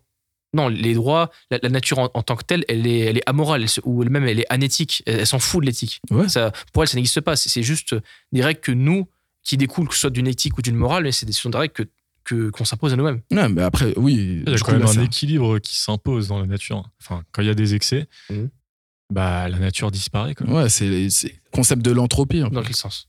Tu, tu parles de quoi? De, sur- de, de prédateurs de... Voilà, par exemple, il y a pareil euh, les sangliers euh, dans Mhm. la forêt, quand ils sont trop nombreux, Mhm. Ah, du coup, ils détruisent toute la faune, la flore, et euh, du coup, la nature meurt. quoi. Euh, Physiquement, la nature disparaît. Ouais, une sorte de régulation. Mais en Donc, soi, même si c'est pas acté, euh, écrit noir sur blanc, il y a quand même euh, cette notion de- d'équilibre. Ouais, c'est Oui, mais ça, ce sont des, des comportements qui sont pas. C'est comment- c'est des comportements sauvages qui n'ont qui n'ont pas été réfléchis. Les sangliers ne font pas une communauté. Ouais, c'est instinctif. C'est instinctif. Alors que nous, je te parle de, de- de règles dans lesquelles on va. d'un comportement d'une réfléchi. commu- d'une communauté dans laquelle on va évoluer avec tel et tel comportement. J'ai l'impression que c'est instinctif aussi pour un être humain de. C'est ça, de vouloir préserver, perpétuer la vie. C'est quelque ça, chose. ça, ça, final, ça, dépend. Tu peux très bien, par exemple, euh, dans le cas des, des, des gens qui sont euh, des des psychopathes, des sociopathes, Oui. ils ont des, des, des régions du cerveau qui. Mais euh, c'est des exceptions. Enfin, il y aura toujours une exception, Oui. une personne qui va penser différemment. Et j'imagine que dans la nature aussi, tu vois, il y a bah, par exemple les sangliers, Mhm. ils vont euh, se surreproduire. Mhm. Et donc, du coup, ils vont nuire à la nature, mais ils font partie de la nature, les sangliers. C'est ça. Mais euh, il n'empêche que la nature va les ramener à l'ordre, parce que du coup, vu qu'il n'y a plus de nature où ils sont, En fait, ils créent eux-mêmes les conditions de leur disparition. c'est ça. Parce que c'est des pressions évolutives qui sont contraires leur. Oui, sans s'en rendre compte. Mais là, en fait, ça revient encore une fois au principe de régulation. Mais Oui. ça, c'est toujours lié à une sorte d'entropie comportementale. Moi, je suis pas vraiment d'accord avec ça, avec l'humain. Puisque justement, l'humain se distingue de ça. Et c'est pour ça que le contractualisme, lorsque tu parlais des droits de l'homme, pardon, mais lorsque tu parlais des droits de l'homme, Mhm. les droits de l'homme, en soi, ça serait les lois de la physique. Non. Parce que c'est une loi humaine. Tu peux ne pas les respecter, alors qu'une loi de la physique, tu ne peux pas ne pas la respecter. Ben oui, mais du coup, alors lorsqu'on parle même des droits de l'homme, ça reste encore une fois quelque chose qui est lié à quelque chose qu'on peut faire. Puisqu'on peut s'autoriser quelque chose, mais Mhm. ça, ne veut, ça ne veut pas forcément dire qu'on peut le faire. Mais c'est un- en fait, c'est un, c'est un cadre euh, vraiment très subjectif dans lequel tu, tu évolues juri- juridiquement. Et en fait, le, le fait de, de. Parce que les droits de l'homme font un, un appel au métaphysique. Le, euh, je crois que c'est dans la Déclaration des droits de l'homme où que, euh, que c'est l'être suprême qui reconnaît que. Oui. Je sais pas si tu l'as vu ça. Oui, oui. Mais ça, c'est- en, en soi, c'est l'essentialisme. Oui. C'est l'essentialisme, c'est limite une religion sans Dieu. Oui. Alors que dans le cas du contractualisme, ce serait un peu moins hypocrite dans le sens où on se rend compte que dans, dans la nature, ça n'existe pas et qu'on n'a pas le moyen de le démontrer Oui. que c'est ce qu'il faudrait faire. Mais en tant que société, Ouais. on va s'autoriser ces droits-là et on va s'in- s'interdire ces droits-là. Mais les, les droits de l'homme ont été choisis contractuellement. Bah, en tout cas, je ne sais pas précisément, mais je sais que c'est des personnes qui se sont mis d'accord en 1789. Oui, mais dans, un ça. contexte précis. Mais les droits de l'homme euh, se veulent comme un objectif intemporel. Oui, ah, là, tu parles de l'objectif alors dans ce cas-là. Oui. Moi, euh, lorsque je te parle de l'objectif, Hum. donc ça sous-entend- ça sous-entendrait pardon, que ces lois-là sont orientées vers quelque chose. Hum. Ce n'est pas ce que je dis. Je dis bien que, par exemple, les lois de la gravité Hum. n'ont pas pour but de faire tomber les choses. C'est une conséquence des lois. Et ouais, la gravité, elles sont descriptives, alors que les droits de l'homme, ils sont prescriptives. Oui, mais du coup, les lois de la gravité engendrent des, des choses. Il y a des conséquences. Oui. Alors que les droits de l'homme, c'est juste une invention, comme le contractualisme. En fait, les deux ne sont pas antinomiques. Tu Oui. peux très bien avoir des, un contractualiste qui adopte les droits de l'homme. Ouais, c'est ce que je dis. Ce contractualisme, ça serait pas quelque chose qui est opposé euh, au, euh, au, euh, bah, du coup, aux droits de l'homme. Hmm. Puisque à ce, à ce moment-là, en fait, il faut bien comprendre que l'humain, depuis qu'on est intelligent, on s'est réunis pour pouvoir faire des lois, pour pouvoir déterminer comment on doit agir en société et pour pouvoir ben, tout simplement avoir la meilleure vie possible, ou en tout cas une vie plutôt confortable, aisante, et euh, avec une aisance et euh, euh, en- ensuite euh, avec un meilleur vivre ensemble. Moi, je pense que euh, ça, déjà, c'est un contrat d'une certaine manière. Et ce contrat-là, il s'oriente vers ce qu'on pourrait dire les droits de l'homme, les droits de l'humain. Pourquoi? Parce que c'est quelque chose qui est orienté par rapport à un sens particulier. Là où je pense que le, le contractualisme sera toujours un peu plus efficient, c'est dans le sens où il y a la reconnaissance de la subjectivité des droits. Le, le- le sens, la quête du sens, c'est la quête d'un absolu, du coup donc les droits de l'homme. Et ici, on a une, on a une compréhension que c'est subjectif et qu'il n'y a, y a pas forcément de sens a priori. Et une fois qu'on comprend ça, qu'il n'y a pas d'absolu, on se rend compte qu'on va composer avec le, le subjectif. Ouais, mais composé avec le subjectif, et du coup, le subjectif qui est basé par rapport à nos sens et par rapport à la matière, encore Oui. une fois. Donc, en fait, l'humain, c'est un cerveau, des capteurs sensoriels, c'est-à-dire les yeux, pour la vue. Le sens de la vue est quelque chose qui est donné grâce aux capteurs sensoriels, l'œil. Les oreilles, pareil pour l'ouïe, etc. Donc, on peut faire le parallèle avec tous les capteurs sensoriels qu'on a. Ces capteurs sensoriels vont nous permettre de d'expérimenter le monde, d'où l'empirisme. Et cet empirisme-là, il va nous déterminer des choses qui sont souhaitables. Donc la science, nous, l'empirisme, c'est seulement la science, c'est ce qui nous dit qui est, c'est la description. Mais à partir de la description, on va déterminer ce qu'on veut, donc la prescription. Et la prescription, elle dépend de nous, des contrats, et évidemment, les lois peuvent être revisitées avec le temps, avec l'époque, etc. C'est quelque chose qui change, euh, tout, euh, bah, tout simplement avec les humains qui vont débattre en- entre eux, qui vont discuter entre eux pour pouvoir déterminer ce qui est bien et ce qui n'est pas bien, ce qui est souhaitable et ce qui ne l'est pas, ce qui doit être. Donc, et euh, du coup, on revient à la- l'adage de Hume, c'est on ne peut pas déterminer ce qui doit être seulement à partir de ce qui est. Non, il faut une troisième chose, un troisième paramètre pour pouvoir déterminer ce qui doit être. Et cette chose, c'est le libre arbitre. C'est notre libre arbitre qui va déterminer qu'il faut vouloir des choses, en tout cas, juste qu'on a une volonté d'expliquer les choses, qu'on a une volonté de croire aux choses, qu'on a une volonté de donner du sens, que les choses sont belles, etc. Et l'IA n'a pas de libre arbitre. C'est ça, exactement. L'IA n'a pas de libre arbitre. Et c'est ça que certaines personnes redoutent. C'est que l'IA, un jour, tombe, bah, du coup, en tout cas, si on lui laisse un peu réfléchir comme elle veut, elle est un libre arbitre, qu'elle puisse choisir ce qu'elle veut, euh, qu'elle puisse tout simplement euh, avoir une réflexion sur euh, sa propre volonté par rapport à des capteurs sensoriels et, et, bah, s'émanciper de nous, donc avoir une volonté qui est différente de la nôtre, peut-être plus intelligente, peut-être dangereuse pour nous. Qu'en savons-nous pour l'instant? Très bien. Bah, franchement, c'était une conversation super intéressante. Ce que je vais vous demander maintenant, si vous pouvez, parce que je sens que vous avez encore des choses à dire, donc je vous fais cette dernière fleur. Et je pense qu'on se fait cette fleur aussi, parce que c'est toujours très intéressant de vous écouter.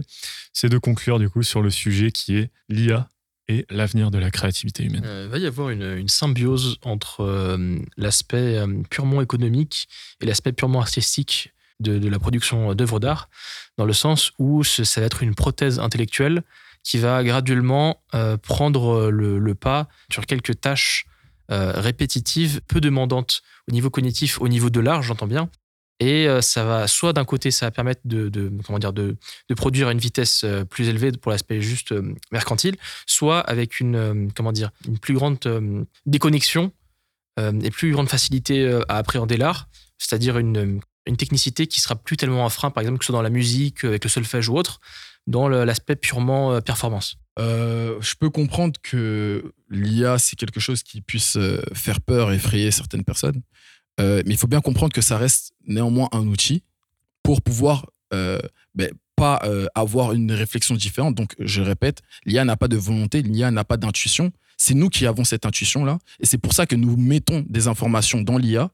Donc, on utilise de l'informatique, toujours l'information, pour pouvoir déterminer ce qui doit être. Mais ces choses-là, l'IA n'y réfléchit pas. Elle, elle nous sort seulement des résultats. Et ces résultats-là, ben, on l'utilise en tout cas jusqu'à maintenant parce que euh, notre réflexion est beaucoup trop lente pour l'instant. Notre cerveau a beaucoup euh, de lacunes ou en tout cas est très irrationnel pour pouvoir déterminer certaines choses.